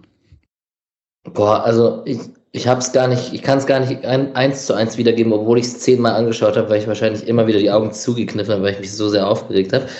Aber ähm, ja, Schäfer und wer ist der andere von Union links außen gegen die drei? Ich weiß es gar nicht. Auf jeden Fall Dimiro. Sven, genau. Und ähm, ja, Schäfer gewinnt dann irgendeinen so Pressschlag halb grätschend und hat den Ball dann noch und läuft dann eigentlich Slalom da durch. Und ich, ich habe mich auf Eggestein eingeschossen in der Situation. Da sieht Lin halt auch nicht so gut aus, aber Eggestein trabt halt wirklich nebenher und lässt es so über sich ergehen. Und da war ich wirklich am Toben. Der Abschluss ist gut aufs kurze Eck, aber sind auch drei Meter vom Tor. Also ich will nicht wissen, wie Flecken sich gefühlt hat. Nick, hast du was zu ergänzen zu dem Tor? Ich bin Berliner, glaube ich. Also ja. ich mag Berliner sehr gerne. Ich habe mich da sehr geärgert. Äh, Dimirovic ist ein Stürmer im eigenen Strafraum, ganz ehrlich, scheiß drauf. Ähm, Eggestein ist eigentlich Defensivspieler, kann es auch besser machen, aber Lienert ist Innenverteidiger. Lienert ist absichernder Innenverteidiger. Lienert ja. ist eine Konstanz normalerweise. Und diese drei Punkte, Defensivspieler, konstant und eigentlich dieser absichernde Typ, der sich dazwischen wirft und so ein bisschen ähm, eben nicht diesen Fehler macht, ähm, ist für mich derjenige, von dem ich es auf jeden Fall äh, erwarte, dass er das verteidigt. Bei den anderen möchte ich es und bei dem erwarte ich es definitiv. Ja. Und als kurzer Nachtrag zum äh, Höhler-Elfmeter, weil Nick mir netterweise das Bild gerade nochmal geschickt hat, äh, jetzt bin ich auch bei Elfmeter. Ähm, aber trotzdem muss ich dann, dachte ich halt auch dann schon nach dem Spiel direkt und jetzt immer noch, klar hatte man da mit einigem Pech, das ganze Spiel über. Union hat auch sehr wenig Chancen, sehr viel gemacht, aber die Chancen waren halt riesig und sind zu Recht auch reingegangen. Beispiel nicht alle müssen rein, aber dass äh, Union 4 macht, ist zu viel natürlich. Aber ähm, Freiburg hat es halt so schwach verteidigt in Einzelsituationen, dass ich dann, dann musste dich am Schluss über nichts anderes groß beschweren. Ähm, trotzdem unglücklich, dass man halt dann, äh, dass es dann dazu kommt, quasi sehr effiziente Unioner, ähm, nicht viel Glück beim Schiedsrichterentscheidungen und so weiter. Dann steht es 1-4, das ist, glaube ich, dann doch zu hoch für alles. Ähm, aber ist dann auch nicht, das kann man nicht aus dem Nichts, weil man wirklich bei jedem Gegentor sagen kann, gut, da hat äh, Person X echt was versaut und da sind gleich mehrere. Ähm, deswegen ziemlich frustrierende Niederlage für mich. Direkt danach lief You Never Walk Alone im Stadion. Ich habe keine Ahnung warum. Also ich weiß nicht mal, worauf sich bezog. Also darauf, dass wir verloren haben, aber trotzdem auf Platz 4 standen damals noch äh, vor dem Leipzig-Spiel. Ganz, ganz seltsame Entscheidung, das da spielen zu lassen. Ähm, und äh, auch überhaupt kein Freiburg-Lied, von daher keine Ahnung. Ähm, da wäre ich ausgerastet. Ja, also war, Aber war das nicht schon mal dieses Saison-Thema mit You Never Walk Alone tatsächlich auch? Ja, es war auf jeden Fall auch beim, Abs beim Abschied aus dem Kaisamstadion und so, aber da habe ich, da, da verstehe ich zumindest die Fußballromantik daran, äh, auch wenn es nicht ganz meine Idee dann ist, das Lied quasi zu übernehmen. Ähm, aber ja, da fand ich einfach nur bizarr. Also nicht mal wirklich, wirklich nicht verstanden habe, worauf sich überhaupt bezogen wird. Die War ganzen komische... erfolgsbesessenen SC Freiburg-Fans im SC Freiburg nach einer 4 zu 1 Niederlage den Rücken kehren. Ja, wir sind dann, es gab dann ein gellendes Pipe-Konzert und wie ist der wie üblich, gab dann äh, kurzes Schütteln und dann gewartet auf die Mannschaft und nochmal applaudiert. Die hatte dann eins dieser albernen Banner, die jede Mannschaft immer zeigen muss mit Danke Fans und so am letzten Heimspiel. Das hat dann immer so was Künstliches, aber anscheinend ist, das gehört das ja dazu. Ist dann aber nicht mehr in die Kurve, äh, während die Unioner drüben ihren Europaeinzug gefeiert haben. Ähm, fand ich auch okay. Also es war, Leute wollten die halt nochmal vermutlich auch einpeitschen, dann das letzte Heimspiel vom Pokal wäre schon okay gewesen, aber ich glaube auch, die Mannschaft sollte dann halt, also Streich hat sie auch direkt in die Kabine geholt, war da richtig sauer, hat sie vom Interview weggezogen. Äh, Höhler sollte eigentlich gerade hin äh, hat ihn schon halb, hat, hat ihm gerade irgendwann noch ein Trikot gegeben, selbst davon hat er ihn noch abhalten wollen. Also war, hat sie auf jeden Fall sehr in die Kabine gescheucht. Ähm, also da hat er auf jeden Fall am Streich mehr genagt als jetzt die Schiedsrichterentscheidungen, auch wenn das dann das Thema ist, was er öffentlich gemacht hat. Aber ähm, ja, das war, war die Bestimmung war deswegen ein bisschen seltsam, ähm, aber auf jeden Fall nicht negativ. Und dann, ja, Spiel rum, die Statistiken sind einigermaßen seltsam, wenn man sowas anschaut, nicht? Ja, ich hätte jetzt auch noch zu dem äh, Fan-Thema, äh, mir wurde auch erzählt, ich habe es nicht gesehen, Nico Schlotterberg wäre wohl gefordert worden von der Kurve und wollte wohl auch eigentlich nochmal zur, zur Kurve, aber wurde auch von Streich in die Kabine gescheucht. Mhm. Nochmal zu dem Thema Verabschiedung und Co. kann man das vielleicht auch noch erwähnen. Ja, also ich hatte, das, hatte ihn jetzt nicht mitbekommen. Ich habe ja gesehen, dass er da war. Er war auch in der Ecke sozusagen, aber dann durfte auch keiner mehr kommen. Ähm, ich glaube auch, ja, also ich weiß nicht, ich hätte dann vermutlich auch gesagt, man, man macht nochmal eine kurze Ansprache und sowas, aber ja, kann auch Streich erledigen. Ähm, jetzt am Schluss 70 Prozent Ballbesitz für den SC, 634 Pässe zu 269 Pässe bei Football Ref, äh, 19 zu 13 Schüsse, aber mehr Expected Goals für Union, zweieinhalb zu 1,9 hier bei Football Ref. Ähm, Freiburg mit ist aber, auch krass, ist aber auch krass knapp dafür, dass man 1-4 verloren hat, ne? Ja, also es ist, man sieht schon an den Dingern auch, ich glaube, bei, beim, äh, zumindest bei der äh, Fox-Übertragung oder wer, wer, wer von Amerikanern das auch macht, war Freiburg bis zu dem 1-4 vorne bei Expected Goals. Ähm, das war dann natürlich fast ein komplettes, weil er schießt aus fünf Metern aufs kurze Eck. Ähm, da war jetzt nicht so viel zu halten. Aber ja, also es würde schon sagen, es ist natürlich auf jeden Fall zu hoch. Aber puh, wie hat man sich danach gefühlt, Alex? Scheiße. Soll ich mhm. nochmal vom Union-Fan reden? nee, also, ja, ich weiß nicht, man kann wahrscheinlich auch diese Saison mal gegen Union Berlin verlieren. Ähm, die sind jetzt, ist es ein Punkt oder zwei Punkte hinter uns? Zwei, oder? Ein, ein Punkt sind sie nur noch hinter uns. Ähm, ich weiß nicht, das entspricht wahrscheinlich auch irgendwie so, die Mannschaften haben auch echt eine ähnlich starke Saison gespielt, muss, sofern muss man tatsächlich am Ende bleiben. Und ja, ich habe, ich, ich weigere mich schon aufzuhören, von der Champions League zu träumen, auch wenn ich einen Bielefeld-Sieg gegen Leipzig jetzt nicht als das, auf das, das, als das Wahrscheinlichste auf der Welt erachte. Aber ähm, solange es rechnerisch möglich ist, bin ich der Letzte, der da aufgibt. Ähm, es wäre schön, in den eigenen Händen zu haben, zumal Leverkusen durch ist am letzten Spieltag. Das äh, wäre das beste Szenario, glaube ich, gewesen. Aber man ist nicht komplett traurig und enttäuscht. Ja, ist schwierig auch nach der Saison. Ne? Kannst du schwer sagen, ja, Voll. alles scheiße. Aber trotzdem hat man halt in der eigenen Hand gehabt. Äh, ihr habt es vorhin schon mal angesprochen, danach wurde bekannt, im Stadion noch nicht, dass Haberer äh, direkt zum Gegner wechselt und vermutlich auch deshalb nicht eingesetzt wurde. Äh, Nick ist ja ein Spieler, von dem du sehr viel hältst. Mischa hat, war ja auch immer sehr pro Haberer. Persönlich hatte ich jetzt keinen, also zumindest in den letzten Jahren, keinen besonderen Bezug mehr äh, zu ihm. Habe jetzt hab nicht das Gefühl, dass der SC extrem viel verliert, aber natürlich an Flexibilität auf jeden Fall einbüßt. Wie schätzt du den Transfer ein? Ja, ich finde es extrem schade. Ich mochte den Spieler recht gerne äh, taktisch klug immer mitgespielt. Ähm, in der Qualität schwankend gewesen. Ja, klar, in Freiburg hatte er dann auch irgendwie halt seine Geschichten. Ich denke, müssen wir nicht mehr ausführen. Ähm, ja, ist schwierig. Also ist so ein klassischer Unionwechsel irgendwie. Es war auch in der Podcast-Gruppe schon ewig Thema. Patrick auch schon, äh, habe ich mit ihm schon geschrieben, auch schon ewig Thema. Eigentlich ist äh, Haberer zur Union so der Wechsel, den irgendwie jeder erwartet. Ist am Ende jetzt auch der geworden. Äh, ich finde es schade, weil er so ein bisschen dieses Element auch wegnimmt. Äh, ich hatte vorher das Thema schon mit Eggestein, der irgendwie abgekippt ist. Ein Haberer konnte das besser. Haberer hat diesen offensiven Drive gebracht. Haberer ist der Einzige, der als ehemaliger Stürmer auch Torgefahr mitgebracht hat. Keitel kann es nicht. Eggestein bringt es nicht so wirklich. Äh, Santa Maria hatte es, aber der ist ja auch weg. Also ja, so dieser richtige Achter fehlt mir immer so ein bisschen und Haberer hat das halt gebracht und da würde ich jetzt erwarten, dass man im Sommer nachlegt. 169 Spiele für den SC Freiburg dann am Ende, aber doch, also das ist schon nicht ganz so wenig. Da war auch eine torgefährliche Zweitligasaison dabei. Die, die Torgefahr hat am Ende irgendwann einbüßen müssen in den letzten Jahren. Da war, das, war schon, das war schon gefährlicher. Na, wobei er anfangs ja auch viel offensiver gespielt hat. Er hat viel rechts außen gespielt. Absolut. Aber ist er deswegen torungefährlicher geworden? Oder musste er defensiver spielen, weil er nicht mehr so torungefährlich, torungefährlich war? Man weiß es nicht. Nein. Ähm, irgendwann war ein Bruch zwischen Streich und Fans und den, der wurde dann irgendwann gekittet. Also es gab ja schon mal Wechselgerüchte und dann war die Verletzung da und dann hat man lange gebraucht, bis man wieder in die Spur gefunden hat. Ich glaube, seitdem ist so ein kleiner Bruch auch bei, bei vielen Fans drin, dass sie jetzt sagen, obwohl er nur 169 Spiele hatte, dass man nicht sagt, uh, es geht jetzt einer der größten äh, Vereinslegenden mit über 150 Spielen oder sowas. Ähm, ja, er passt vom Typ wie Arsch auf Eimer, um Patrick zu zitieren, nach Union. Das, das passt tatsächlich. Und man könnte sich vorstellen, dass der da bei Union eine super erfolgreiche Saison spielt und voll der wichtige Spieler wird. Das würde irgendwie nicht überraschen. Und Zumal es ja auch genauso ein Spiel ist. Also dieser Achter, der immer wieder in, in den Strafraum zieht, dann da so ein bisschen Torgefahr mitbringt.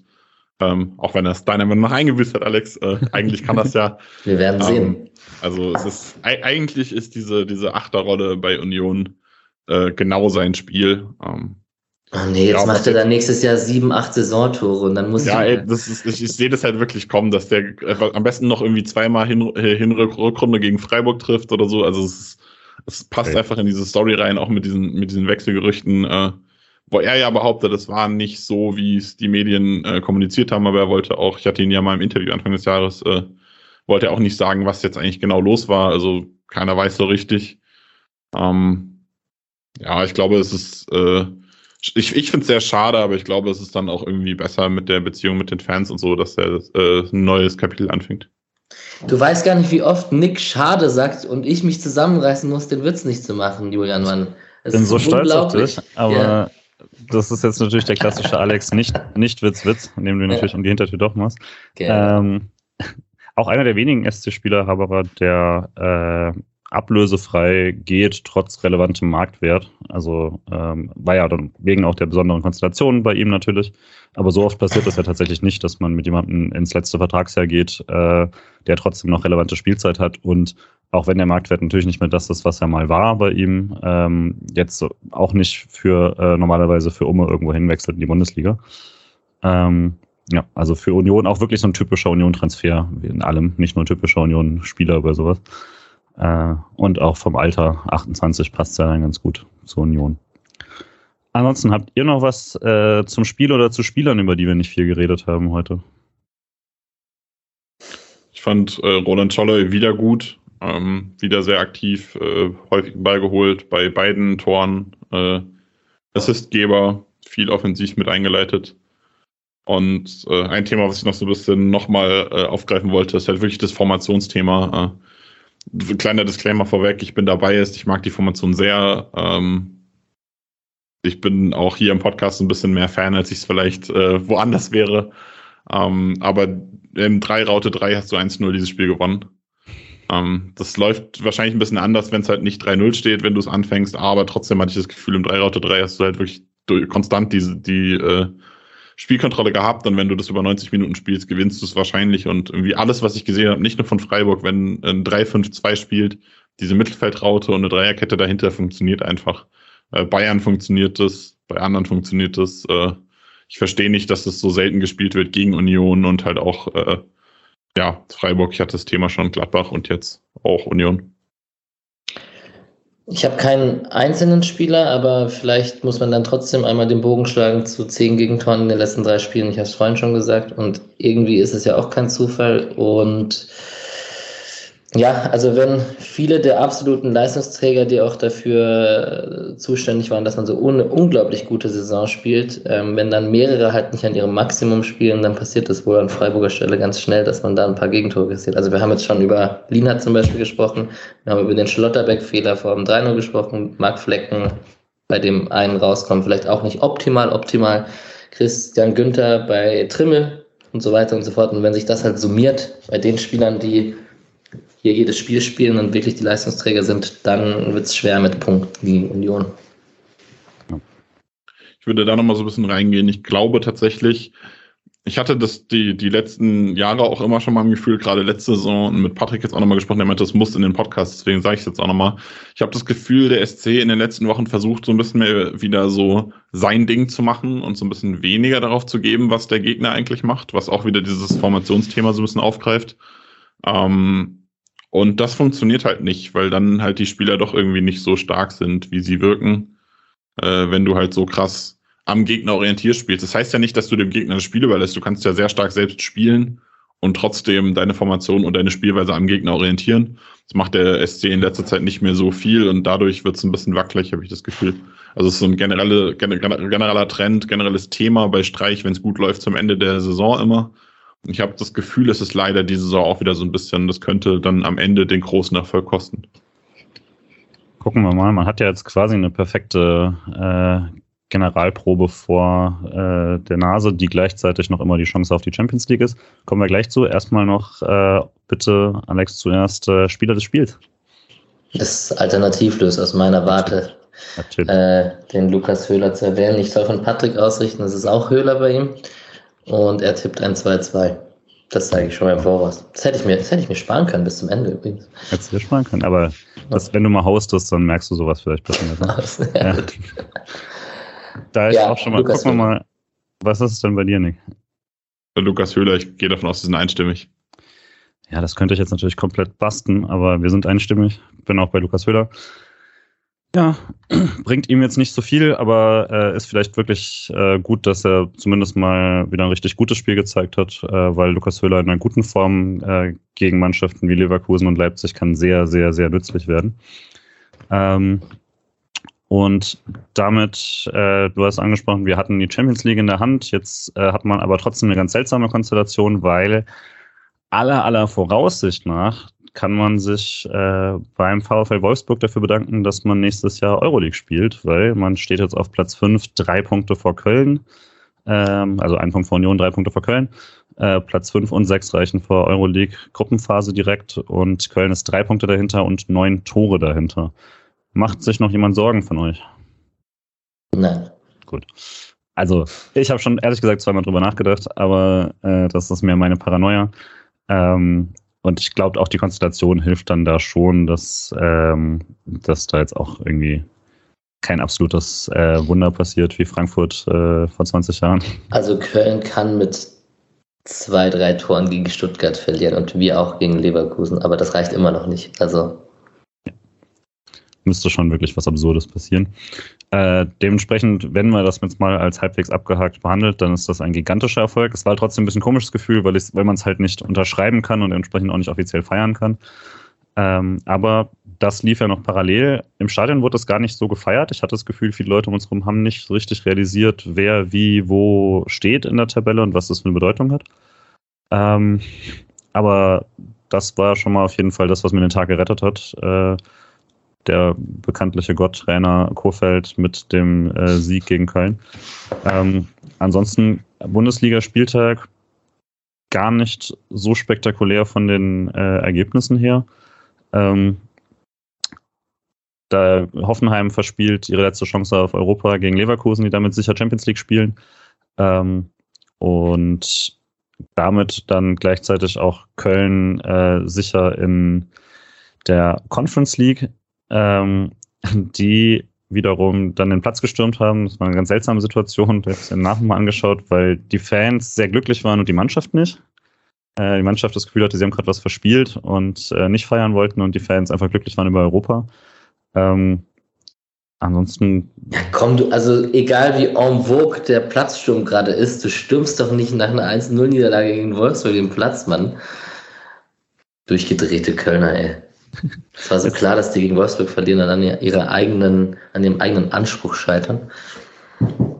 Pöblich. Ich glaube halt, die haben noch mal da fanmäßig nochmal einen anderen Anspruch, also nochmal anderen Glücksgefühl, wenn sie überhaupt irgendwie europäisch spielen können. Und äh, trotzdem ich, fand ich es auch ein bisschen taktlos der eigenen Mannschaft gegenüber, die schon nochmal die Hoffnung haben, mehr zu machen. Aber ja. Und äh, in nix quasi Derby, nämlich äh, Frankfurt gegen Hütter. Und äh, so war eins der seltsameren Spiele, weil es eigentlich völlig egal war. Wie fandest du das Spiel denn?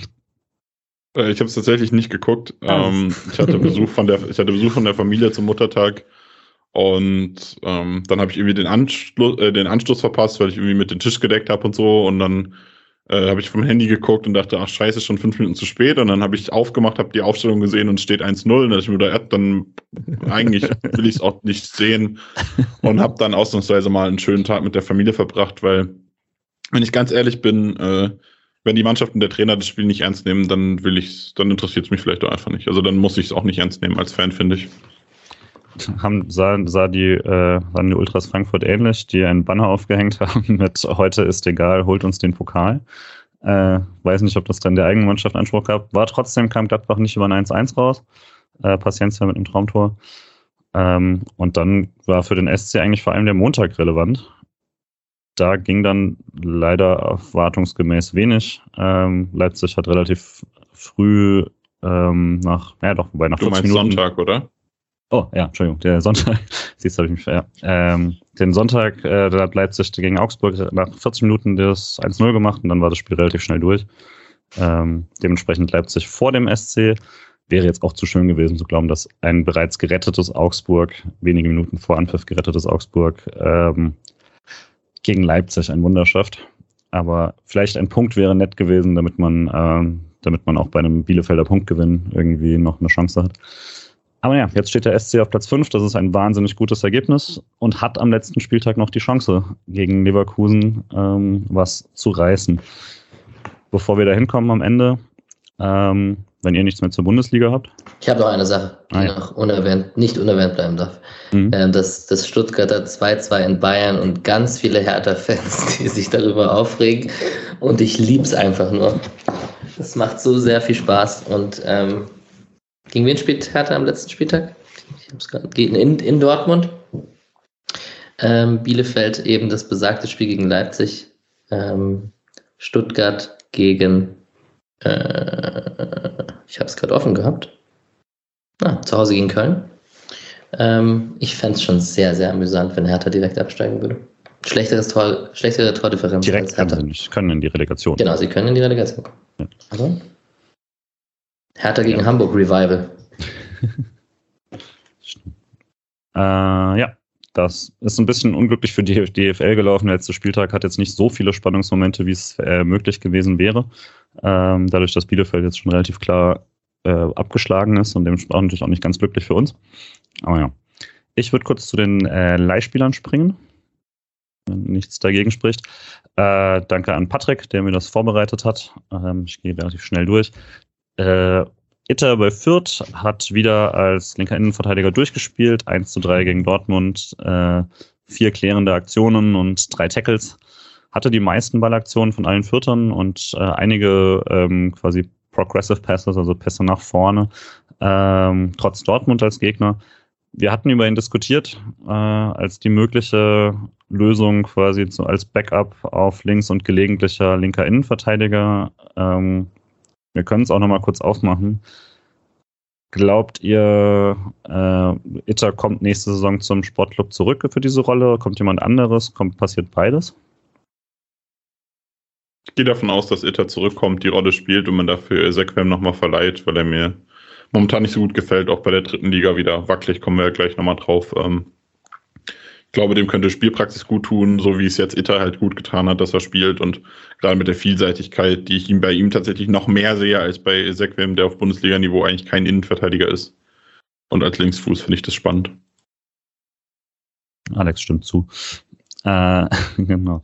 Äh, auch relevant eventuell für die nächste Zeit, aber ähm, dann erstmal ist äh, die Frage, wie der SC sich zentral aufstellen wird.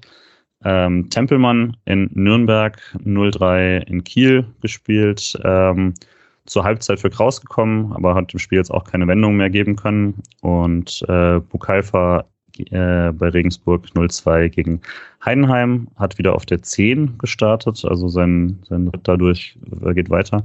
Äh, drei Torschussvorlagen, aber dann nach 64 Minuten ausgewechselt. Ähm, auch da dann, Nick, die Frage, wie es quasi, wie du es erwartest für nächste Saison. Ähm, ja, erstmal dazu kann man erwähnen, Tempelmann bleibt in Nürnberg, die Info noch. Ähm, Bukalfa sehe ich äh, von der Leistung nicht beim SC, um ehrlich zu sein, erst recht nicht in Champions Europa League. Gut, wir haben in der Europa League damals schon Namen eingesetzt, das äh, würden einem die Ohren schlackern, aber ja, sehe ich eigentlich auch so. Und äh, an der Stelle noch passend, ähm, Matthias Walk hatte uns letzte Woche eine Sprachnachricht geschickt äh, nach dem Klassenerhalt von Jan Regensburg ähm, zur Saison, die Carlos Bucalfa da gespielt hat. Und ich habe es versaut, die korrekt reinzuschneiden. Äh, deswegen holen wir das hier einfach nach, weil die ist äh, eine sehr schöne kurze Nachricht, die so zusammenfasst, wie die Saison für Bukalfa quasi gerade in letzter Zeit nochmal verlaufen ist.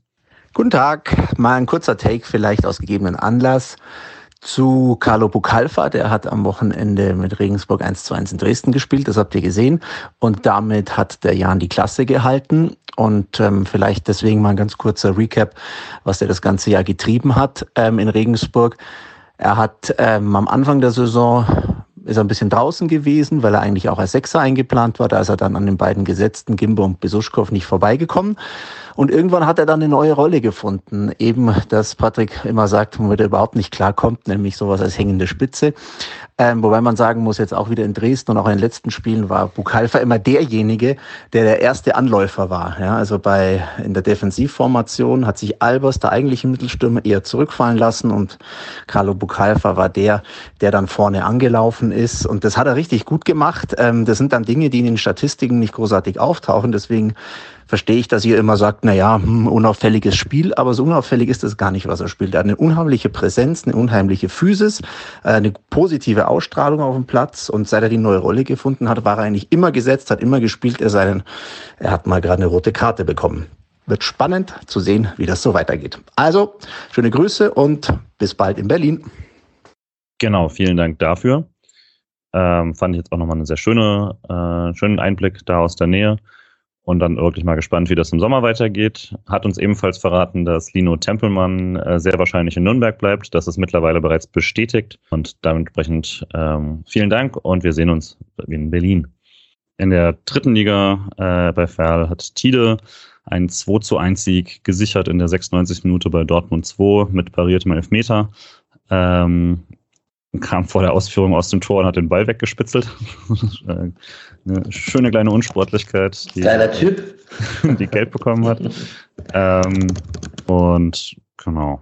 Äh, und die Frauen haben 3-0 gegen SG Essen, äh, SGS Essen gespielt. Tore durch Steuerwald, Family und äh, Hoffmann in der Nachspielzeit. Äh, das letzte Heimspiel gewesen vor 1400 Zuschauern immerhin. Ähm, und damit jetzt auf jeden Fall äh, den sechsten Platz gesichert. Das war jetzt eine ordentliche Rückrunde nach ein paar echt Schwierigkeiten. Äh, leider bekannt Eredeta Mimeti, die vermutlich talentierteste Spielerin von den jungen Spielerinnen äh, beim SC, wechselt nach Hoffenheim. Das ist auf jeden Fall ein harter Treffer für ähm, die Mannschaft und letzte Woche schon bekannt gegeben, Lina Bürger wird ihre Karriere beenden. Die hat sich vor, die kam vor zwei Jahren zum SC, hat sich nach der Hinrunde verletzt und ähm, schwer am Knie und war seitdem körperlich nicht mehr in der Lage weiterzuspielen. Ihr auf jeden Fall alles Gute der SC beendet, äh, die SCV beendet die Saison nächsten Sonntag in Köln am letzten Spieltag ähm, und haben sich aber auf jeden Fall ihren sechsten Platz gesichert. Alex? Ich habe tatsächlich nicht so die größte Ahnung, aber es ist eine Frage vielleicht eher an dich zurück, ob das jetzt größere Bedeutung hat, wenn man eine talentierte Spielerin nach Hoffenheim verliert und was das über die Rolle vom SC zu sagen hat dass Hoffenheim mit seit jetzt längerem auf jeden Fall die äh, sowohl spielerisch als auch offensichtlich finanziell stärkere Mannschaft ist. Ähm, würde dazu gerne nochmal irgendwas Längeres machen, weil es mich jetzt auch interessiert bis fuchst, ähm, dass jetzt das eigentlich die erste Saison war nach den ganzen großen Ankündigungen quasi des Umbruchs beim SC, dass man gemerkt hat, dass man da hinten dran hängt, dass man auch durch Frankfurt vorgeführt bekommen hat, mit, dass man mit jetzt nicht gigantischen Investitionen einen Kader ähm, zusammenhalten kann und punktuell verstärken kann, die mittlerweile 20 Verträge verlängert haben äh, in den letzten Jahren.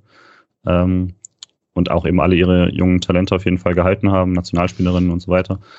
Äh, ja, ist der SC anscheinend nicht. Also das Sechste in der Tabelle gibt auch ungefähr, denke ich, die Größe wieder. Immerhin, vor zwei Jahren hat man die Spielerinnen nach Köln verloren, die abgestiegen sind. Das war dann schon nochmal ein stärkerer äh, Schlag.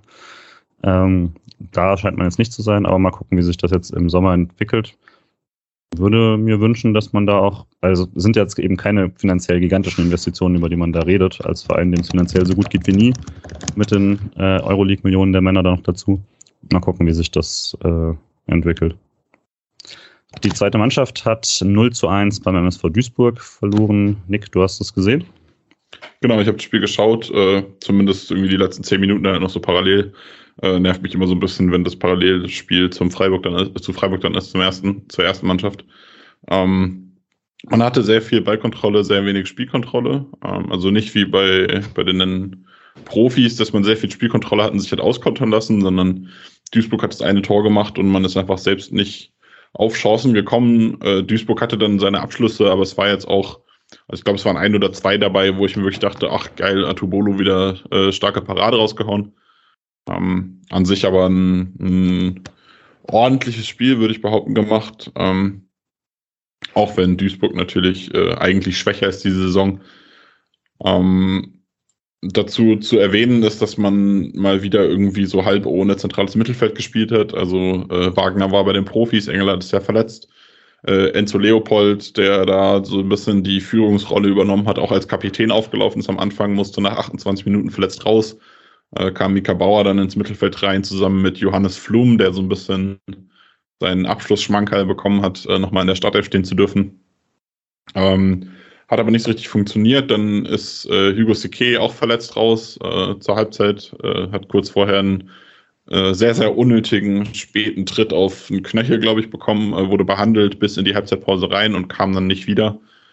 Äh, ob da irgendwie längerfristig was ist, konnte ich nicht in Erfahrung bringen. Habe ich keine, keine inhaltliche Antwort bekommen von Seiten des SC. Ähm, dann gab es noch einen komischen Wechsel, kam Risch äh, für Flum und hat irgendwie links außen gespielt und dann irgendwie doch Linksverteidiger so mit Ezequem getauscht und dann kam ein bisschen später dann irgendwie Burkhardt für Ezequem und dann hat sich das wieder einsortiert, aber äh, ja, so ein, so ein richtig gutes Spiel war es nicht. Man ist viel irgendwie in den Formationen variiert, weil man was versucht hat, aber man hat nicht so richtig die, Spielkon die Spielkontrolle nach vorne gefunden, weil ich glaube tatsächlich halt wenn das zentrale Mittelfeld so fehlt, dass deine Top 3 Spieler dir da auf der 6, 8 fehlen, dann wird es halt auch irgendwann einfach schwer. Wir hatten es auch gar nicht erwähnt in der ähm, Aufstellung vorhin, aber ähm, Robert Wagner war ja bei den Profis auf der Bank, äh, auch weil ich ihn vorhin nicht als Option nochmal genannt habe. Ähm, ist vielleicht verständlich, dass Streich jetzt nicht gesagt hat, alles klar, du drehst uns jetzt das, das 1 zu 3, äh, aber auch noch ein Grund, warum man äh, da ein bisschen unterbesetzt war äh, in der zweiten. Ähm, ich freue mich wie ein Flitzebogen, dass ich das sehr früh erkannt habe bei seinen ersten Einsätzen, dass aus dem was wird. Kleines Selbstlob am Rande. Nein, aber der ist, ich, ich freue mich auf den. Ich hoffe, der bleibt und wird weiter in dieser Rolle wachsen und pendeln. Ich will auch nicht, dass der ausgeliehen wird. Ich will, dass der mehr auf Einsätze in der dritten kommt und ab und zu mal so den Kader aufführt in der ersten. Ich halte von dem sehr viel und der ist sehr quirlig. Quirlige Spieler lieben wir. Ähm, letztes Saisonspiel nächsten Samstag, 13.30 gegen Saarbrücken. Müsste also gerade so hinhauen, äh, dass es sich nicht überschneidet, finde ich. Ähm, und ähm, genau, dann wird man die Saison ähm, zwischen 10 und 12 abschließen, was äh, auf jeden Fall sehr, sehr gut ist äh, und deutlich mehr, als man sich vor der Saison, glaube ich, äh, ausgemalt hat. Aber es trudelt jetzt doch eher langsam aus, hat man den Eindruck der bei der Saison. Genau. Ansonsten würde ich jetzt zum Abschluss äh, zum Gegner der nächsten Woche kommen. Äh, die haben sich gerade mit Bayer Leverkusen für die Champions League qualifiziert. Ich hoffe, das wird jetzt so ein bisschen Bayern-mäßig, ein kurzer Ibiza-Urlaub. Ähm, wenn ich in, in Champions League mit zur Champions League Melodie mitsingen, äh, eine besoffene Woche. Ich fürchte nicht so ganz, aber mal gucken. Ähm, ich fahre nach Leverkusen. Ich glaube, man sieht auch in einigen anderen, äh, der Ticketverkauf war mal wieder irgendwie scheiße, deswegen keine Ahnung, wie das jetzt geklappt hat, aber ich, ich sitze jetzt auf jeden Fall oben drüber. Ich hoffe, das äh, wird trotzdem gut laut. Und ähm, genau, habt, dann wäre die Frage quasi, was wäre ein Resultat, mit dem man äh, sagen kann, okay, äh, damit gehen wir mit Selbstvertrauen in, äh, ins Pokalfinale? Alex. Ja, die werden auch mit einer Niederlage, wenn sie nicht abgeschossen werden, werden die auch mit Selbstvertrauen äh, nach Berlin fahren. Ich glaube, so sehr können sie es dann am Ende doch einschätzen. Nach dem, nach dem Spiel jetzt gegen Union und wie Streich ausgerastet ist, und es ähm, ist ja oft so, dass nach einer schlechten Leistung beim SC auch eine gute Leistung folgt, nach der Reaktion vom Trainerteam und so. Man wird jetzt wahrscheinlich Leverkusen trotz. Es ist natürlich schwierig, was Nick vorhin gesagt hat, dass man sich auf einen Gegner einstellt, bei einem Gegner, der durch ist. Man hat halt natürlich gar keine Ahnung, wie sie am Ende aufgestellt werden und mit welcher Taktik oder vor allem mit welchem Personal sie spielen. Aber ich bleibe vorsichtig optimistisch und hoffe auch auf ein nicht 100% motiviertes Leverkusen, wenn man ein bisschen gallig aller Union spielt. Und du tippst? Ich tippe. Ich tippe auf ein 2 zu 3 für den SC. Okay. Und Nick? Ich sehe es tatsächlich als Erfolg, wenn man die Null halten kann, weil das ja, wir hatten es angesprochen, zehn Tore zuletzt. Äh, True. Wäre das für mich wichtig, dass man es schafft, hinten mal dicht zu halten. Wenn du einen jetzt reingedrückt bekommst, das ist Leverkusen, das ist Patrick Schick, also ja, okay, ne? Ähm, aber gerade dann wäre die Null sehr, sehr wichtig und es wäre mir auch äh, wichtig, dass man sich entsprechend aufstellt. Ähm, Erfolg ist es dann auch, wenn man einen Sieg hinkriegt. Ich denke, das muss der Anspruch sein. Klar, es ist Leverkusen, aber du musst jetzt den Anspruch haben, deinen Job zu machen, um in die Champions League zu kommen. Äh, du kannst nicht kontrollieren, ob Arminia es schafft, äh, Leipzig da so ein bisschen zu ärgern, aber du musst deinen Job machen. Du musst so viel dafür tun, wie du kannst. Und wenn ich es richtig im Kopf habe, würde ja schon ein Unentschieden, nee, ein Unentschieden würde nicht reichen. Leipzig ist zwei Punkte vorne. Ähm, ja, aber ich denke, also man, sollte äh, darauf, darauf anlegen, zu Null zu spielen, um einfach die Sicherheit zu bekommen, hinten wieder stabil stehen zu können. Und dann wäre ein Sieg natürlich was Tolles. Ich tippe auf ein 1-0 für den SC. Cool, dann sind wir optimistisch. Patrick hatte 2-2 gesagt. Ähm, dann gehe ich auf tatsächlich ein 1-1. Ähm, hoffe aber natürlich auch, dass man sich diesen, diesen völlig absurden Traum noch dann aufrechterhält. Ähm, das wäre natürlich cool, zumindest dann zwischenzeitlich dann äh, auch äh, vorne zu sein. Vielleicht macht Bielefeld ja eins rein, Leipzig wird nervös, wer weiß. Es ist ziemlich cool, am 34. Spieltag nochmal die Chance auf Champions League zu haben. Das gab es dann doch lange nicht mehr. Nick? Zumal man ja auch, äh, stellt euch vor, man verdrängt Leipzig aus der Champions League. Mit was für einem fucking Ego-Boost gehst du in dieses Pokalspiel bitte rein, wenn du gerade Leipzig aus der Champions League geworfen hast, quasi. Ja. Ja, dann kommt der Song wieder. ja, eben, der Song muss ja noch aktuell sein, deswegen ja. hauptsächlich schon für den Song muss man es machen. Und also dann glaube ich auch tatsächlich, ich hatte das schon so halb äh, mir eingeredet auf Twitter, aber dann glaube ich tatsächlich, wenn, wenn Leipzig das verspielt, davon erholt man sich, glaube ich, nicht mehr. Äh, das wäre zumindest ein krasser Knacks, wenn man erst die Euroleague verspielt und dann das. Ähm, ja. Absolutes Horrorszenario ist übrigens, wenn Leipzig gegen Bielefeld unentschieden spielt und wir gewinnen und dann punktgleich auf dem fünften Platz sind. Das wäre bitter. Dann hilft nur ein 22 zu 0 Sieg gegen Leverkusen. Dann ja. wären wir. Ist durch. drin, oder? ja, also neun Tore auf Köln sind äh, utopisch, das zu verlieren, oder dystopisch, das zu verlieren, aber 22 Tore sind drin. Ähm, ja. Nein, aber ich denke, tatsächlich nach hinten. Äh, ob man jetzt Fünfter oder Sechster wird, wäre mir relativ egal, auch wenn es natürlich cooler ist, aber ähm, hoffe schon, dass man es jetzt auch wirklich gut beendet. Ich erinnere mich, glaube ich, als Frankfurt das erste Mal quasi gegen Dortmund da im Pokal war vor ein paar Jahren im Finale, hat man es irgendwie ziemlich, also da sind, glaube ich, die letzten Spiele alle verloren gegangen oder unentschieden oder sowas. Ähm, und hat dann ja auch nicht Wobei so man dann noch die Wobei man dann noch die Kovac-Abgangsstory dabei hatte und auch irgendwie im Pokalfinale keiner so richtig dran geglaubt hat und dann hat man halt äh, das war das, das Bayern-Finale. Das war das Jahr danach, genau. Stimmt, um, hat man aber auch ständig alle verloren. Also stimmt, eigentlich ist es das egal. Das Jahr davor war man, glaube ich, nicht so richtig oben dran, oder? Wenn ich es richtig im Kopf habe. Also. Und das hat man, glaube ich, die letzten vier Spiele halt einen Punkt geholt oder so. Das so schlimm war es jetzt beim SC wirklich nicht. Ähm, aber ja, also sich das sich einspielen und dann ähm, in Berlin Aber Und ist es nicht auch für Leverkusen geiler, wenn Leipzig die Champions League verpasst? Also jetzt mal rein unabhängig klar, aber so davon, denkt ja kein Spieler, ne? also, ich fürchte, das ist denen egal. Aber du gibst vermutlich nicht mehr, du haust nicht mehr alles raus, um irgendwie jetzt zum äh, aufgebrachten Lukas Höhler nochmal äh, einzuholen oder so. Ist halt schade, dass man ein paar der Speedster dann nicht mehr hat beim SC, die da vielleicht sowas ausnutzen könnten. Aber gut, dann sind wir alle zumindest optimistisch, dass man hier nicht verliert. Und ähm, dann hoffen wir einfach mal, dass die letzte Woche auch noch gut funktioniert. Und wir sehen uns ja dann alle in Berlin.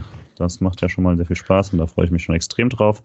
Ähm, und dann sage ich erstmal Danke, Nick, dass du da warst. Ja, sehr gerne. Und dann euch beiden noch einen schönen Abend. Ciao. Dir auch. Danke für die nette Moderation. Ciao. Ciao. Drum löse ich nicht Mann.